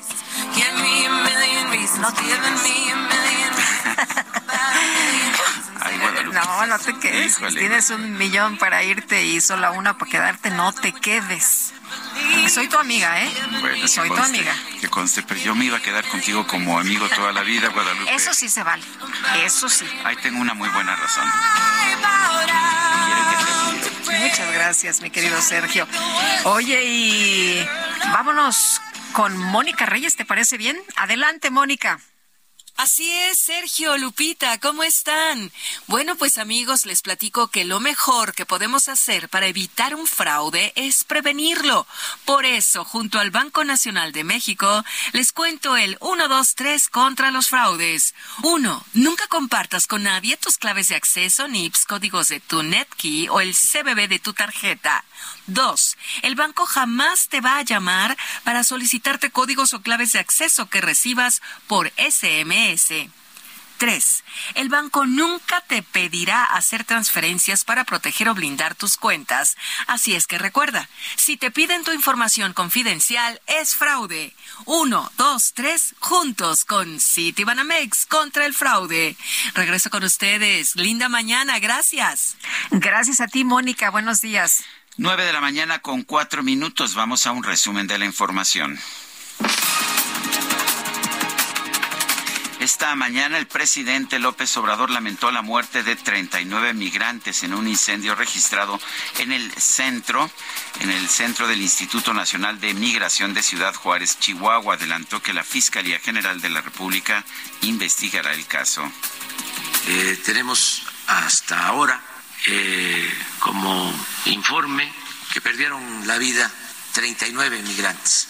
Eh, esto tuvo que ver con eh, una protesta que ellos iniciaron a partir, suponemos, de que se enteraron de que iban a ser deportados, movilizados, y como protesta en la puerta del albergue pusieron colchonetas de- del albergue y les prendieron fuego y no imaginaron de que esto iba a causar esta terrible eh, desgracia. En este espacio, el doctor Tonatiu Guillén, excomisionado del Instituto Nacional de Migración, lamentó que la política migratoria de nuestro país genere situaciones difíciles para los migrantes, por lo que pidió caminar hacia mejores políticas que permitan regularizar su situación. Lo que estamos haciendo es hacerlo más grave. La política migratoria, al convertir a las personas en no, no en una situación irregular, sino casi obligarlas a vivir en la clandestinidad, en condiciones muy precarias, pues genera situaciones adicionales muy difíciles, desde vivienda, servicios, alimentación, trabajo. Entonces, eh, lo que estamos haciendo hace las cosas más complicadas. Y el, el- alternativa sería caminar a, a formas de regularización. Entonces tendríamos que ir caminando a espacios de regularización en México y efectivamente hay que trabajar de manera coordinada con, con políticas migratorias de Estados Unidos y de Canadá, pero en el tono correcto. Javier Martín Reyes, investigador del Instituto de Investigaciones Jurídicas de la UNAM, adelantó que el Plan B en materia electoral provocaría potenciales afectaciones al voto ciudadano y también en materia laboral. El gran problema con el plan B es que atenta contra estos límites, ¿no? Nos dejaría en un estado de cosas donde la organización electoral estaría en riesgo y nos dejaría en una situación donde no quedaría claro que se podrían instalar las casillas, que se podrían contar bien los votos. Ahí hay potenciales afectaciones al voto eh, ciudadano, ¿no? Hay, por supuesto, también una enorme cantidad de afectaciones en materia eh, laboral y es precisamente frente a estas situaciones que el Poder Judicial en una democracia constitucional cumple eh, con ese importantísimo papel que es el ser el garante de los derechos fundamentales de todas y de todos y ser el garante precisamente de esos principios que están recogidos en la Constitución. La jefa de gobierno de la Ciudad de México, Claudia Sheinbaum, se reunió con representantes de la FIFA para dialogar sobre los preparativos de la Copa Mundial de la FIFA 2026, que se va a llevar a cabo de manera conjunta en México, Estados Unidos y Canadá. El primer ministro de Israel, Benjamin Netanyahu, anunció que frenó la aplicación de la reforma judicial que ha provocado protestas masivas y el despido del ministro de Defensa. La Torre Eiffel, una de las principales atracciones turísticas de Francia y un símbolo de París, permaneció hoy cerrada al público, esto como parte de las protestas en contra de la reforma jubilatoria impuesta por el presidente Emmanuel Macron. Los niños gobernaran el mundo y en lugar de guerras ordenaran jugar, La muerte de Chabelo, el amigo de todos los niños, ha desatado una ola de homenajes y mensajes en redes sociales y medios de comunicación, pero como siempre, los mexicanos se las ingenian para hacer algo único y original. La panadería Cari, un negocio ubicado en la ciudad de Guadalajara, Jalisco, ya puso a la venta la concha Velo, una mezcla de los sabores de una concha con el rostro y la peculiar sonrisa del amigo de todos los niños. Para mirarme con curiosidad, está presta la gente que al verme sonriente. Para Lupita Juárez, tu opinión es importante. Síguela en arroba Lupita Juárez H.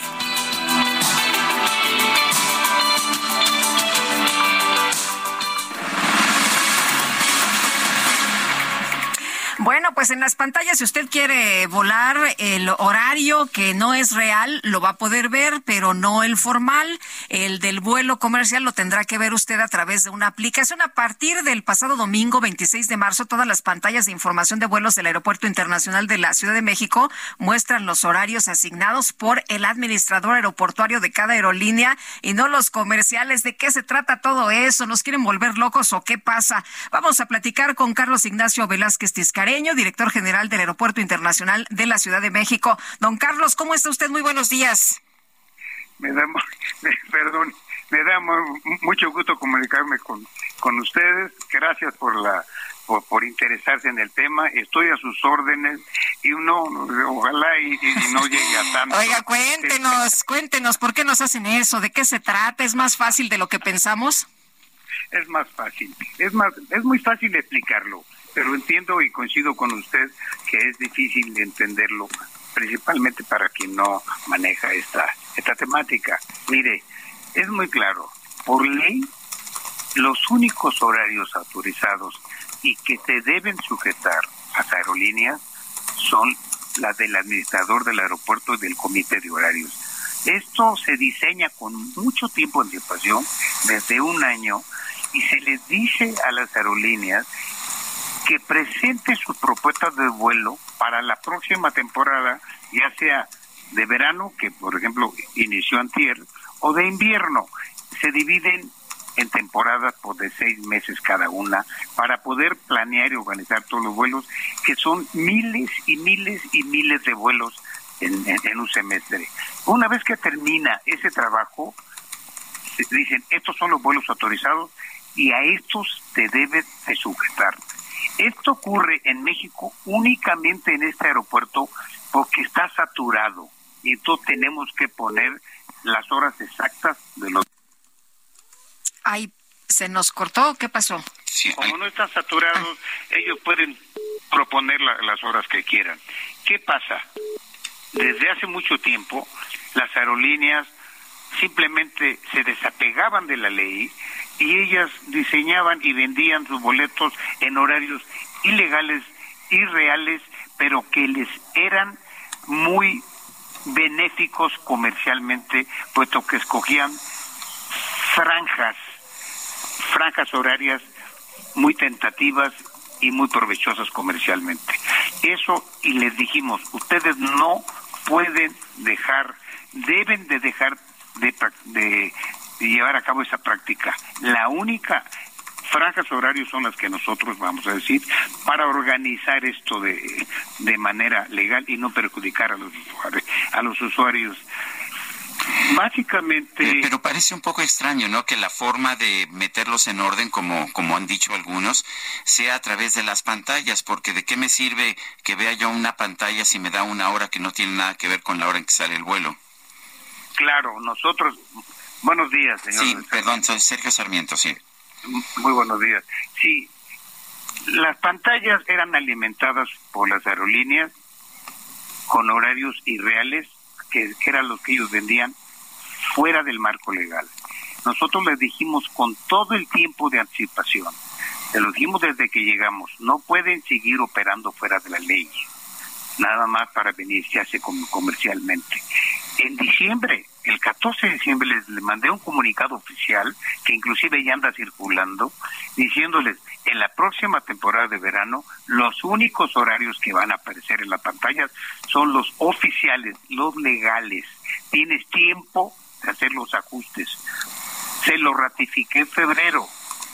Así fue.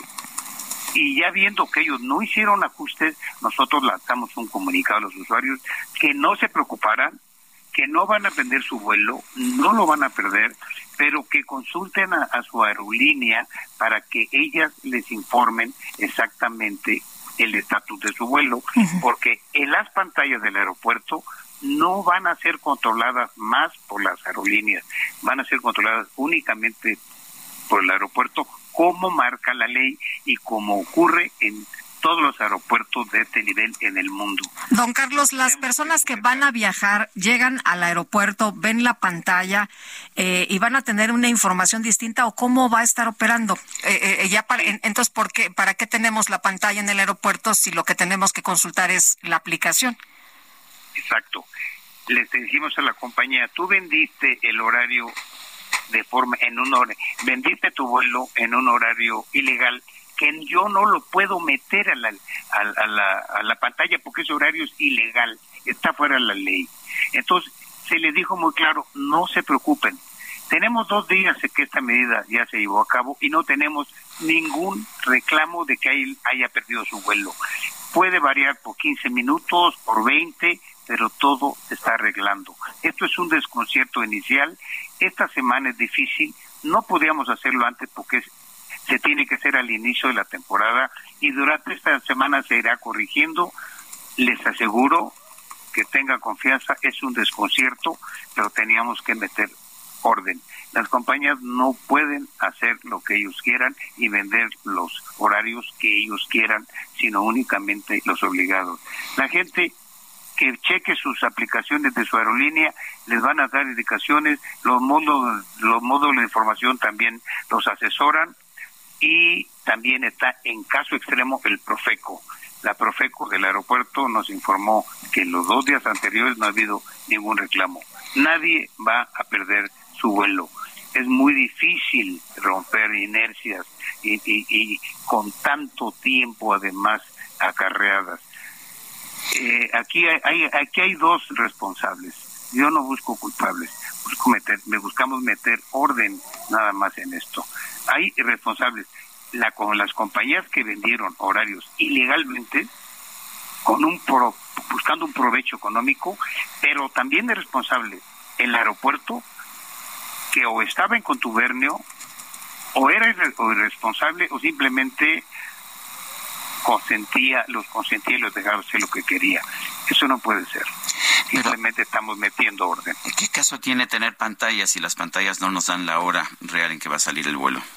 Y, o si tengo que ir al si tengo que ir a la- al módulo de la aerolínea o consultar otra no sé una aplicación o alguna otra forma de, de saber realmente cuál es el horario de mi vuelo Sí, como lo dije, las pantallas van a mostrar los horarios legales, pero tienen la opción de los módulos de información y de las aplicaciones. Las aerolíneas están actuando muy responsablemente para subsanar este problema. Es un pro- es- es- es- es- no llega a problema, es un es un desconcierto inicial. Las aerolíneas están trabajando con nosotros, la estamos apoyando también. No hicimos esto de manera improvisada ni irresponsable, se hizo con mucho tiempo las aerolíneas. Las aerolíneas no no enderezaron el rumbo y entonces simplemente estamos trabajando como marca la ley. esto esto no va a causar más problemas, no va a haber problemas, es un desconcierto inicial, pero las las pantallas no pueden dar información ilegal. Estaremos estaríamos nosotros mismos incurriendo en la misma falta que cometen las aerolíneas. Las pantallas son oficiales del aeropuerto y se sujetan a la ley y a los tratados internacionales. Esto ocurre en todos los aeropuertos de prestigio del mundo. Quien tiene la, quien marca la, la pauta y ejerce la autoridad es el aeropuerto y el Consejo de Administración. Esto es reglamentación internacional. Estamos acabando con una práctica de abuso y de contubernio también de las administraciones. Muy bien. Pues don Carlos, le agradecemos que haya platicado con nosotros esta mañana. Ya le tendremos eh, eh, pues algún reporte, ¿no? En caso de que de que nos llegue y bueno, pues ojalá que esto funcione bien. Eh, le agradezco y todos los reportes son bienvenidos y todos los tweets que nos mandan cuando encuentran algo en este en estas vetustas, vetustas instalaciones todas las atendemos, las buenas y las malas noticias. Para eso estamos y siempre agradecemos que ustedes participen con nosotros. Muy bien. Gracias, muy buenos días. Bueno, y la primera actriz, Beatriz Moreno, está regresando al Teatro de la República para celebrar 50 años de trayectoria artística. Lo hace con la segunda temporada de la puesta en escena de La Sombra, que va a dirigir Gabriela Lozano. Tenemos aquí en la cabina del Heraldo Radio a Beatriz Moreno. ¡Bravo! Muy bien, Muchas ¿cómo gracias. está, Beatriz? Bienvenida. Gracias, gracias, qué gusto verlos, gracias por la invitación. Al contrario, a ver, en primer lugar, estos 50 años, ¿cómo, cómo fue que empezó a actuar? ¿Cuál- ¿Cómo, ¿Cuáles fueron las circunstancias? Bueno, pues en realidad eh, mi primera aparición en cine fue cuando yo tenía como cinco años porque le estaba estrenándole a mi papá que era Santa Claus. Entonces, este, ya eh, ahí aparecí, pero realmente no cuento mi carrera a partir de eso. Esa fue la primera aparición en cine. Después, pues finalmente eh, estaba yo muy cerca de, de lo que es el cine porque mi papá se dedicó al cine toda su toda su carrera. Y a En la época de oro del cine mexicano, ¿no? De, Sí, lo recordamos con mucho cariño. Sí, películas maravillosas como Simitrio, como Viento Negro, como este, pues Capelus, este, Santa Claus precisamente, Pulgarcito, yo como niña pues nos encantaba estar cerca de ahí, entonces ahí me empezó a fascinar el cine, me empezó a fascinar esta, esta manera de jugar de jugar a ser, eh, a estar en situaciones que de otra manera no estaría, ¿no? Y, y sin correr riesgo, además. Esa era mi mentalidad de niña, ¿no? Bueno, Pero, pero nos dice que no fue esa aparición allá con su padre, sino eh, ¿cuál, ¿cuál fue la aparición en la que usted da por iniciado su carrera artística? Yo ya que me gradúo en el Instituto Andrés Soler, ya que tengo mi credencial de actriz de la ANDA, a partir de ahí, en, en el 72, empiezo, a final del 72, empiezo a, a contar mis años de actriz, ya profesional. Y pues eh, yo decidí ser actriz por el cine y curiosamente es lo que menos he hecho. Saliendo de la escuela me atrapó el teatro, inmediatamente me atrapó la televisión y este pues así ha, ha estado mi, mi historia. Cine es lo que menos he hecho, pero bueno, todavía en la segunda parte de la segunda mitad del siglo me toca hacer cine. ¿Cuál es la pasión, el teatro o la televisión? Las dos me apasionan. Igual el teatro, me apasiona actuar. Actuar, el género que sea, el medio que sea.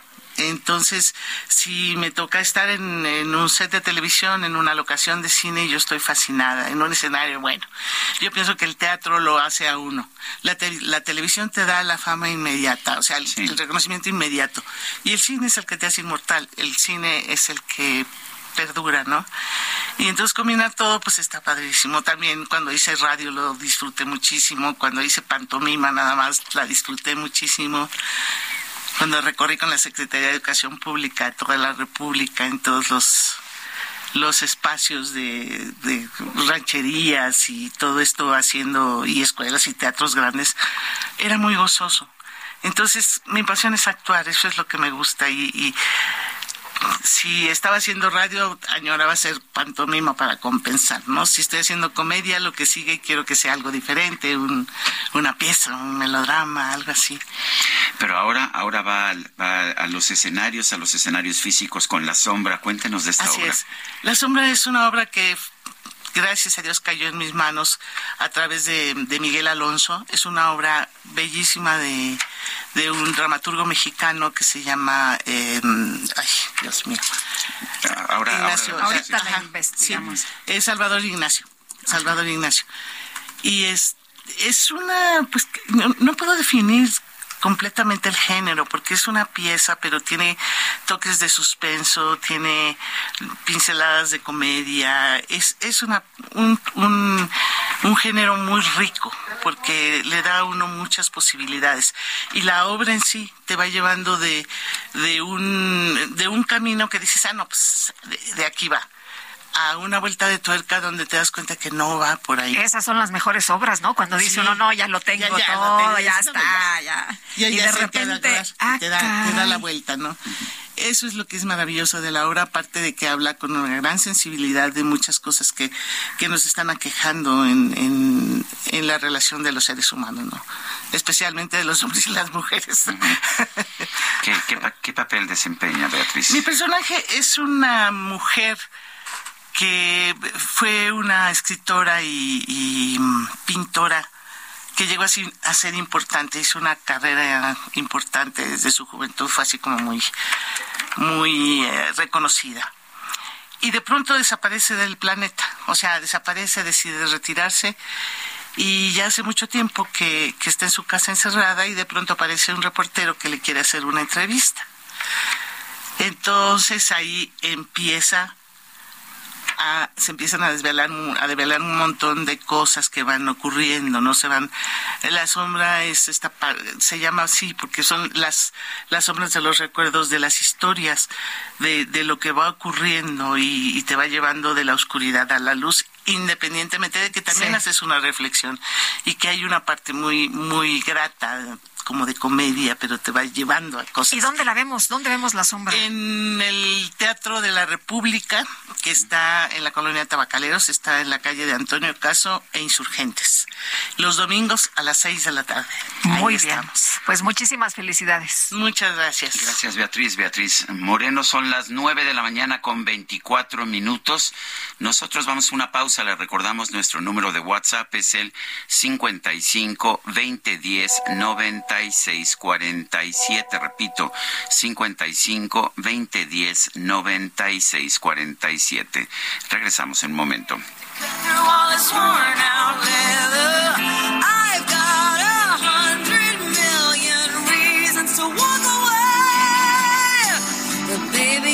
Need one good one to stay.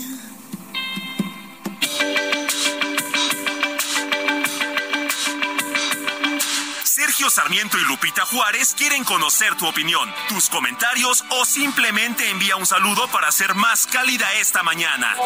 Envía tus mensajes al WhatsApp 55 20 10 96 47.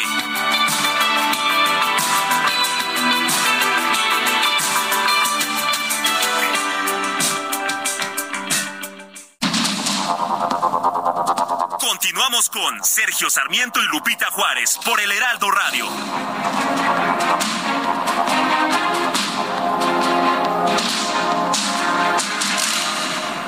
Gastrolab, historia, recetas, materia prima y un sinfín de cosas que a todos nos interesan.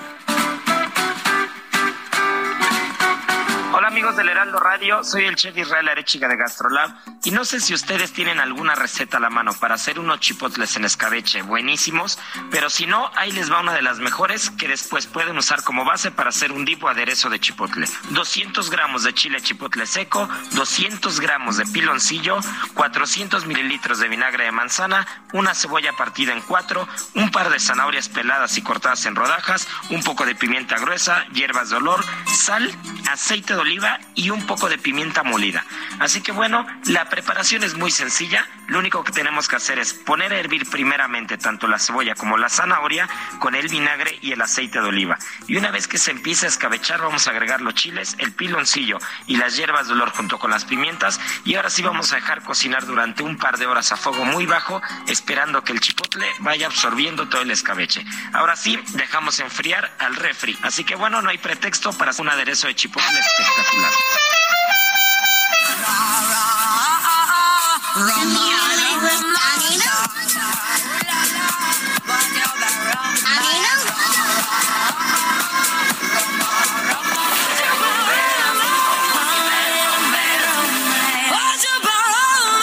La micro deportiva.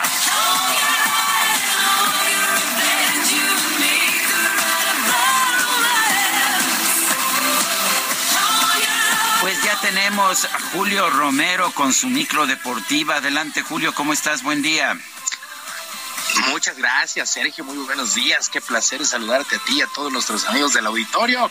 Pues aquí andamos echando lámina informativa en este martes, así es que vámonos rapidísimo. Los Pumas, los Pumas de la universidad ya tienen técnico con la llegada del argentino Antonio Mohamed, quien será cargo de este conjunto por lo que resta del actual torneo de clausura. El llamado turco toma un conjunto que actualmente se encuentra en el antepenúltimo lugar de la tabla general, el lugar 16 con solamente 11 puntos después de 12 juegos, pero según el llamado turco no será impedimento para buscar el repechaje.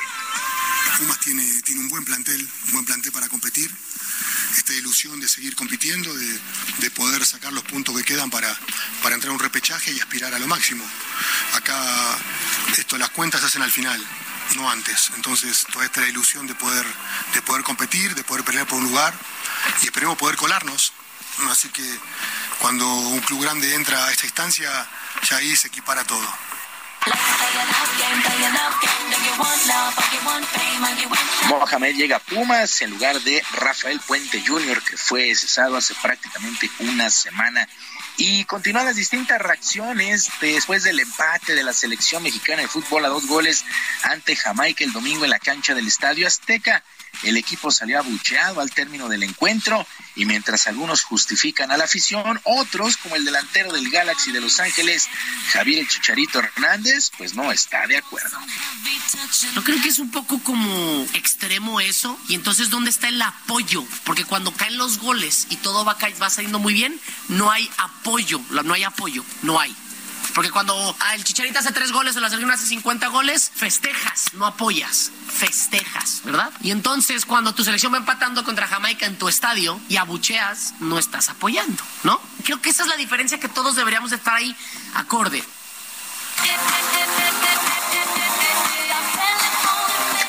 Bueno, y dentro de esta Liga de las Naciones de la CONCACAF, tal y como se esperaba, Estados Unidos calificó a la Final Four en el primer lugar del grupo D con un total de 10 puntos, luego de vencer por la mínima diferencia 1 por 0 El Salvador en la ciudad de Orlando. Las semifinales de esta Liga de las Naciones se jugarán hasta el 15 de junio.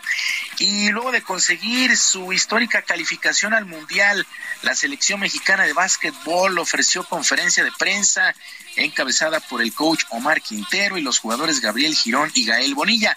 Los tres coincidieron en que trabajarán fuerte para ofrecer una buena actuación en este mundial, que el baloncesto de nuestro país retomó importancia y el propio Omar, con, eh, Omar Quintero reconoció que el único jugador NBA, Juan Toscano, puede regresar luego de que renunció a la quinteta nacional en el clasificatorio. Una decisión personal de él, ¿no? De, retirarse de la selección. Este, para mí siempre va a tener la puerta abierta a este, desearle éxito en sus futuros proyectos, ¿no? Sabemos que es un verano muy importante para su carrera también y, y lo entiendo perfectamente, ¿no? He estado de los dos lados y apoyarlo como apoyo a todos mis jugadores. Omar Quintero, coach de la selección mexicana de básquetbol, hablando justamente de Juan Toscano. En otras cosas, actividad, actividad en el, el Masters de tenis allá en Miami, resultados que llamaron la atención. El argentino Francisco Cerúndolo venció 6-2 y 7-5 a Félix Auger, el canadiense. El francés Adrián Manarino en un juegazo venció 7-6 y 7-6 a Hubert Kurkacz, este jugador de Polonia. El ruso Daniel Medvedev avanzó a la siguiente ronda por la baja de Alex Molkan, este esloveno que tuvo problemas en la cadera. En damas, la bielorrusa Arina Zabalenka 6-3 y 6-2. Se impuso a Barbora Krejcikova de la República Checa.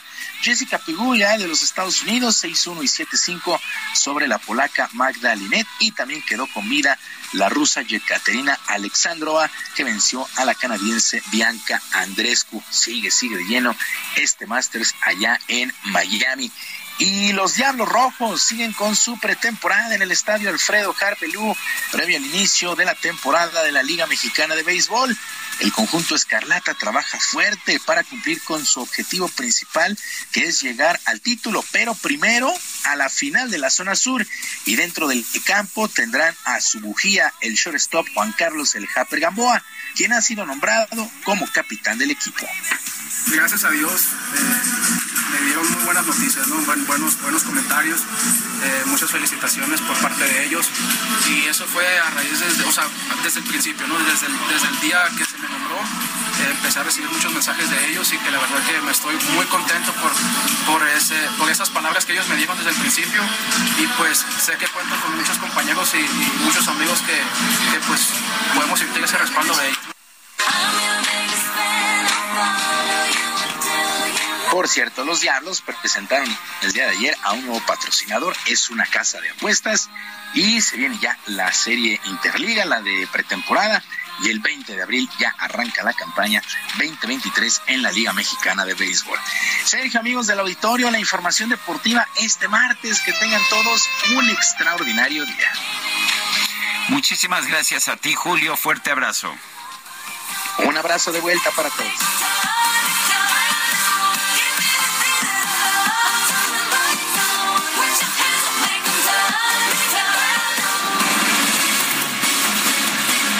Querido Sergio, lo hemos entrevistado muchas veces, lo hemos escuchado muchas ocasiones, lo admiramos, nos encanta su trabajo a Mauri Pérez, eh, a Mauri Gutiérrez, perdón, eh, No, a, no, no le a- a- Mauri, ya le ando cambiando el, nombre, ay, ay, ay. A, la- a Mauri Gutiérrez.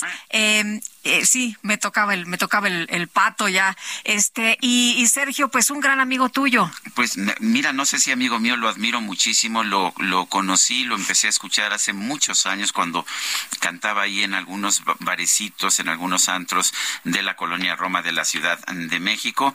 Y bueno, lo tenemos en la línea telefónica, va a estar aquí en nuestro país dando un concierto el próximo 31 de marzo junto con Carlos Macías y Alejandro Jaén. Se trata de Amauri Gutiérrez. Amauri, en primer lugar, qué bueno escucharte otra vez. Ya te teníamos perdido, perdidos en nuestro radar y qué bueno que vas a estar cantando aquí en la Ciudad de México. Cuéntanos de este concierto. Maestro querido. buen día, buen día. a ambos. Es un honor estar acá. Y bueno, ¿qué te puedo decir? Siempre lo repito, donde quiera que paro. Tú fuiste el primer periodista que me entrevistó cuando salió mi primer disco. Y me acuerdo que no podía, yo no podía ir a la televisión donde tú trabajabas porque no podíamos ir a esa televisión. y a ti te llevaron a las oficinas de Universal y ahí me hiciste la entrevista. Lo recuerdo en mi corazón. Pues la, la verdad es que desde la primera vez que te vi, que te vi, te vi, eh, no esa vez, sino que te había visto, te digo, en un pequeño antro cantando, me encantó tu voz, me encantaron tus canciones. Y, y cuéntanos qué vas a cantar ahora este próximo 31 de marzo. Sí, es un concierto a beneficio que vamos a hacer eh, Carlos Macías, eh, Alejandro Jaén y un servidor. Y entonces vamos a estar en el Lunario, que es esta sala de concierto divina, ahí eh, dentro del Auditorio Nacional. Y eh, va a ser, me imagino, nueve de la noche, algo así.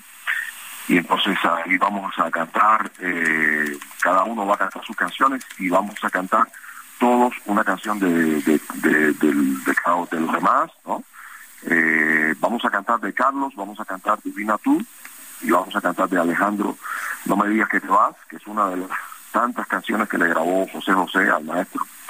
Y mía, vamos a cantar Remolino, que es una canción mía que grabó Céspedes en el disco Vida Loca y bueno, yo la canto también en mis shows. Y Muy, muy y famosa, ¿no? Que tuvo mucho éxito. No, eso fue tremendo. Sí, o sea, el sí, sí. disco, o sea, el disco Vida Loca, Remolino fue el segundo sencillo de ese disco. Ese disco en la primera tirada vendió vendió un millón de copias. Eso fue un acontecimiento. y ahí con, eh, con esos derechos de autor pues me, mudé de la colonia moderna a la Narvarte. Pues está muy bien.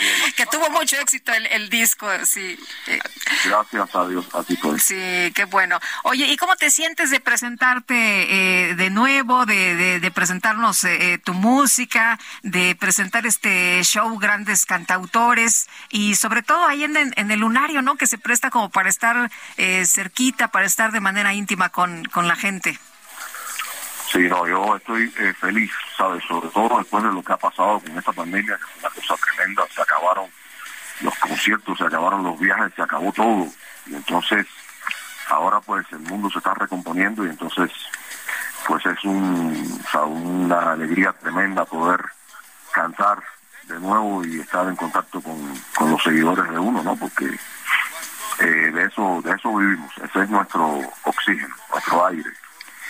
Eh, re- recuerdo que te mudaste a Estados Unidos. ¿Sigues viviendo en Estados Unidos? Sí, eh, yo vivo en Miami, maestro. Viví 11 años aquí, en esta ciudad, y después me mudé a Miami eh, hace ya 19 años que estoy viviendo allá. Eh, yo, yo no quería hacer eso, pero tuve unos problemas con la compañía disquera y, y al final, pues, eh, ya, yo decidí hacer eso, ¿no? Pero, pero bueno, eh, ya sabes que tengo mi pasaporte mexicano y eso me parece muy bien. entregaron el pasaporte en una ceremonia privada con el presidente Fox. Así que, ¿qué te puedo decir? y con- bueno, pero nada, soy cubano, mexicano, americano. Muy bien. Bueno, pues entonces el, el concierto es el próximo 31 de marzo. Este es este viernes, Es ¿no? este viernes. Este viernes. Yo espero verlos a ustedes ahí sentados porque están invitados por nosotros. Muy bien. Ustedes ahí para, para después saludarlos y abrazarlos y, y nos tomamos un tequila. Pues me parece bien. Yo de inmediato voy a empezar a modificar todas mis este, actividades del viernes para poder estar allá. Por favor, maestro, será un honor. Bueno, y aquí estamos poniendo como fondo este una canción tuya. Ya sé que es mentira. eh, yo sé que todo lo que escribes es verdad, pero pero pero esta me gusta mucho y me da trae muchos recuerdos. Muchas gracias, maestro. Yo lo sé. Que Dios te bendiga. Que Dios nos bendiga. Gracias. Gracias, un abrazo. No quieren ver que fue por ti que el cielo se me iluminó.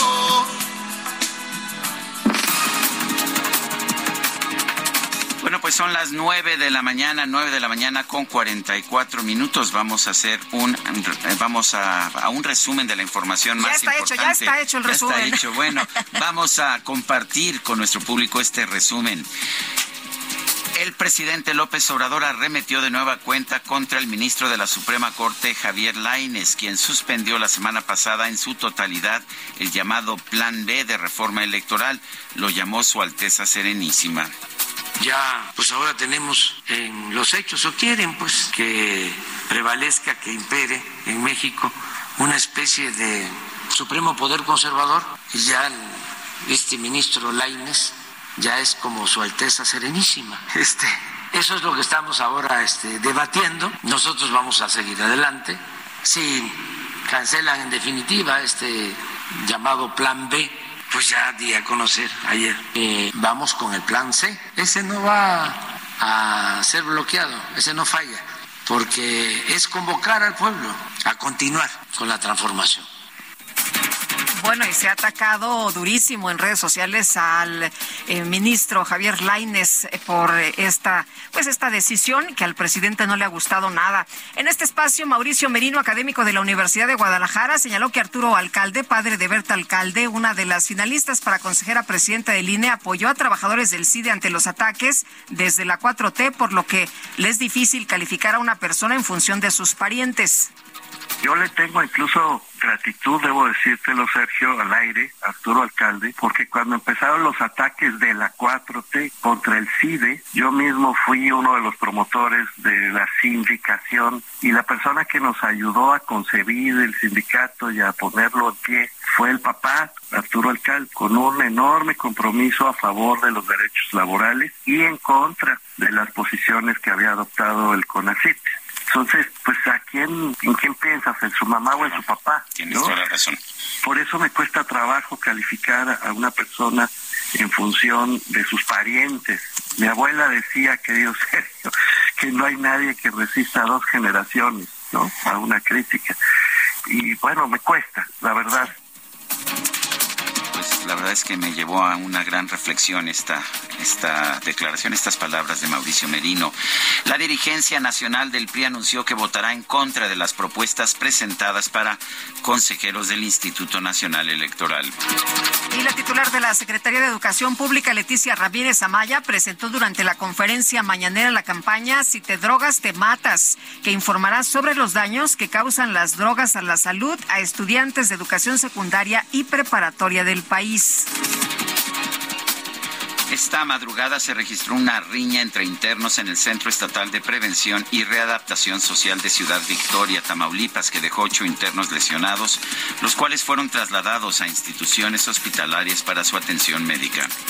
El líder norcoreano Kim Jong-un instó a aumentar la producción nuclear con fines militares y a fabricar armas más poderosas durante una reunión con miembros del Instituto de Armamento Nuclear del país. El líder norcoreano dijo que debía prepararse para usar sus misiles en cualquier momento y en cualquier lugar.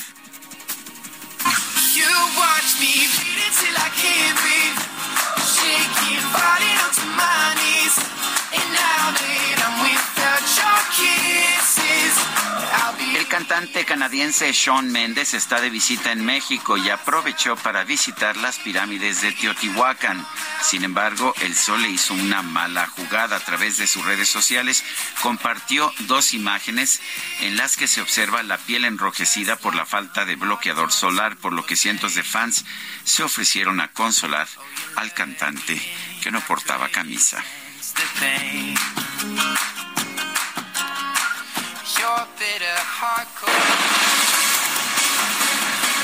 Bueno, y qué bonita la República Mexicana, sin duda. Nos queda cerquita acudir aquí. ¿Qué te parece a Hidalgo, mi querido Sergio? Semana Santa en Hidalgo. Está en la línea telefónica Elizabeth Quintanar Gómez, secretaria de Turismo de esa entidad. Elizabeth, muchas gracias por platicar con nosotros esta mañana. Muy buenos días.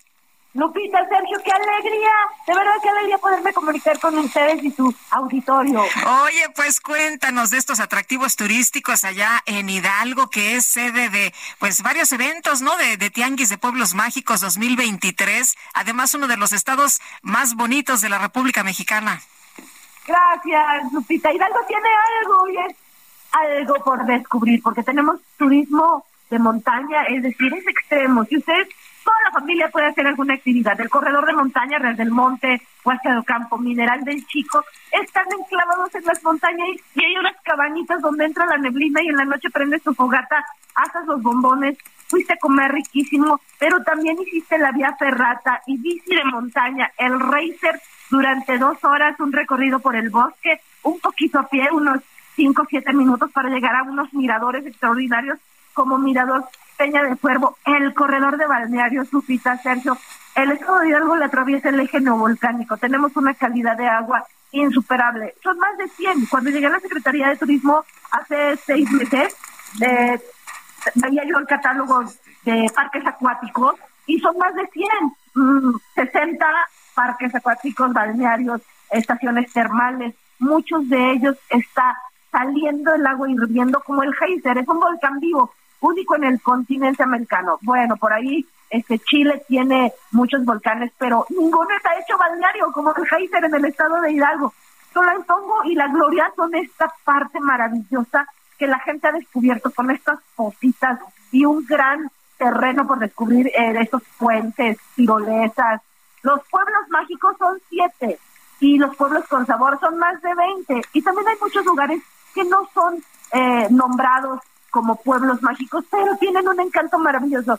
Villa de Tezontepec. Ustedes pensarían, ¿no han escuchado de Tizayuca? Pues Tizayuca es encantador, se come bien, se está bien y se están despertando como eh, pueblo con vocación turística. Las haciendas pueden ustedes visitar como turistas haciendas que le llaman ex haciendas pulquera, pero es como una página al pasado. Te dejan entrar como turista, te cobran 150 pesos. Eso sí, tienes que reservar. Todo esto lo pueden eh, ampliar la información visitando las redes sociales de la Secretaría de Turismo del Estado. Ahí está un abanico enorme de agua Pues to- todo se nos antojó, ¿eh? Todo. Oye, y de comida también tienen comida muy rica. Dios santo, Lupita, 1 y 2 de septiembre es la cuadragésima segunda feria de comida prehispánica. Es decir, hay un lugar que se llama Santiago de Anaya y hace una feria que el eslogan es todo lo que florece, camina, corre y vuela va para la cazuela, porque cocinan chinticoyote, escamoles, caracoles, víbora, coyote, zorro. Qué eh, rico. es, es- pero delicioso. Además hay pulque y hay hormigas chicatanas que también hay aquí y también hay shawis que una salsa con shawis tienen que venir a descubrir qué es eso. En el mezquite crecen unos insectitos y nosotros no los comemos porque tienen muchas propiedades nutrimentales. Eh, la, la base de la comida prehispánica nosotros la rescatamos desde hace más de 40 años y la ofrecemos en una expo gastronómica. Busquen en las redes Feria Gastronómica de Santiago de Anaya 1 y 2 y además se hacen postres, aguas y platillos prehispánicos. Santiago de Anaya es la opción. Bueno, pues suena maravilloso y además me encanta tu entusiasmo, Elizabeth. Gracias por invitarnos a, a Hidalgo. Gracias, vengan a descubrir Mineral del Chico. Es un pueblo rodeado de bosque que algunos he visto unos pósters que dicen la Suiza mexicana, pero yo digo es nuestro bosque mexicano con gastronomía deliciosa, un pueblo encantador, Real del Monte con su historia y sus pastes, Huasca, el primer pueblo mágico. Vengan a descubrir por qué fue el primer pueblo mágico de todo México. Gracias por el espacio. En Hidalgo los esperamos con los brazos abiertos. Denos la oportunidad de atenderlos. Gracias. Hasta luego, Elizabeth. Buenos días. Un beso. Hasta luego. Igualmente, un beso y un abrazo. Vayan a Hidalgo. Yo conozco Hidalgo, mi querido también- yo también, Sergio. ¿qué tal el entusiasmo de esta mujer? el chico Huasca Real del Monte. La verdad es que se la van a pasar padrísimo y se come riquísimo. Además que a veces uno piensa, de, como no conoces los estados, dices, bueno, no sabes lo que te vas a encontrar, pero descubres bellezas impresionantes. Bueno, pues es- acaba de mandar un mensaje por Twitter Francisco García Cabeza de Vaca, el exgobernador de Tamaulipas. Dice, lamentablemente el fenómeno migratorio y la falta de instalaciones adecuadas siguen cobrando vidas. Hoy me sumo a las condolencias a familiares de los migrantes víctimas del incendio en Ciudad Juárez. Es lo que dice, eh, lo que dice Francisco García Sí. Cabeza de Vaca. Bueno, y el gobierno de Chihuahua escribe también en su cuenta de Twitter, ha publicado un comunicado y dice, lamentamos profundamente lo sucedido en el Instituto Nacional de Migración en Ciudad Juárez. Seguimos ayudando en la investigación de los hechos y continuaremos dando actualizaciones conforme estas vayan ocurriendo. Se nos acabó el tiempo. Vámonos entonces, que la pasen todos muy bien, disfruten este día y mañana, que ya es miércoles, qué rápido se nos está pasando la semana, aquí los esperamos a las 7 en punto.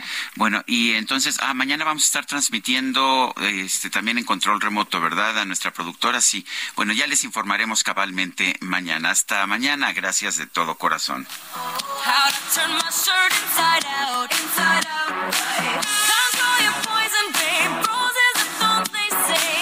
And we're all getting tonight. Oh, oh, oh.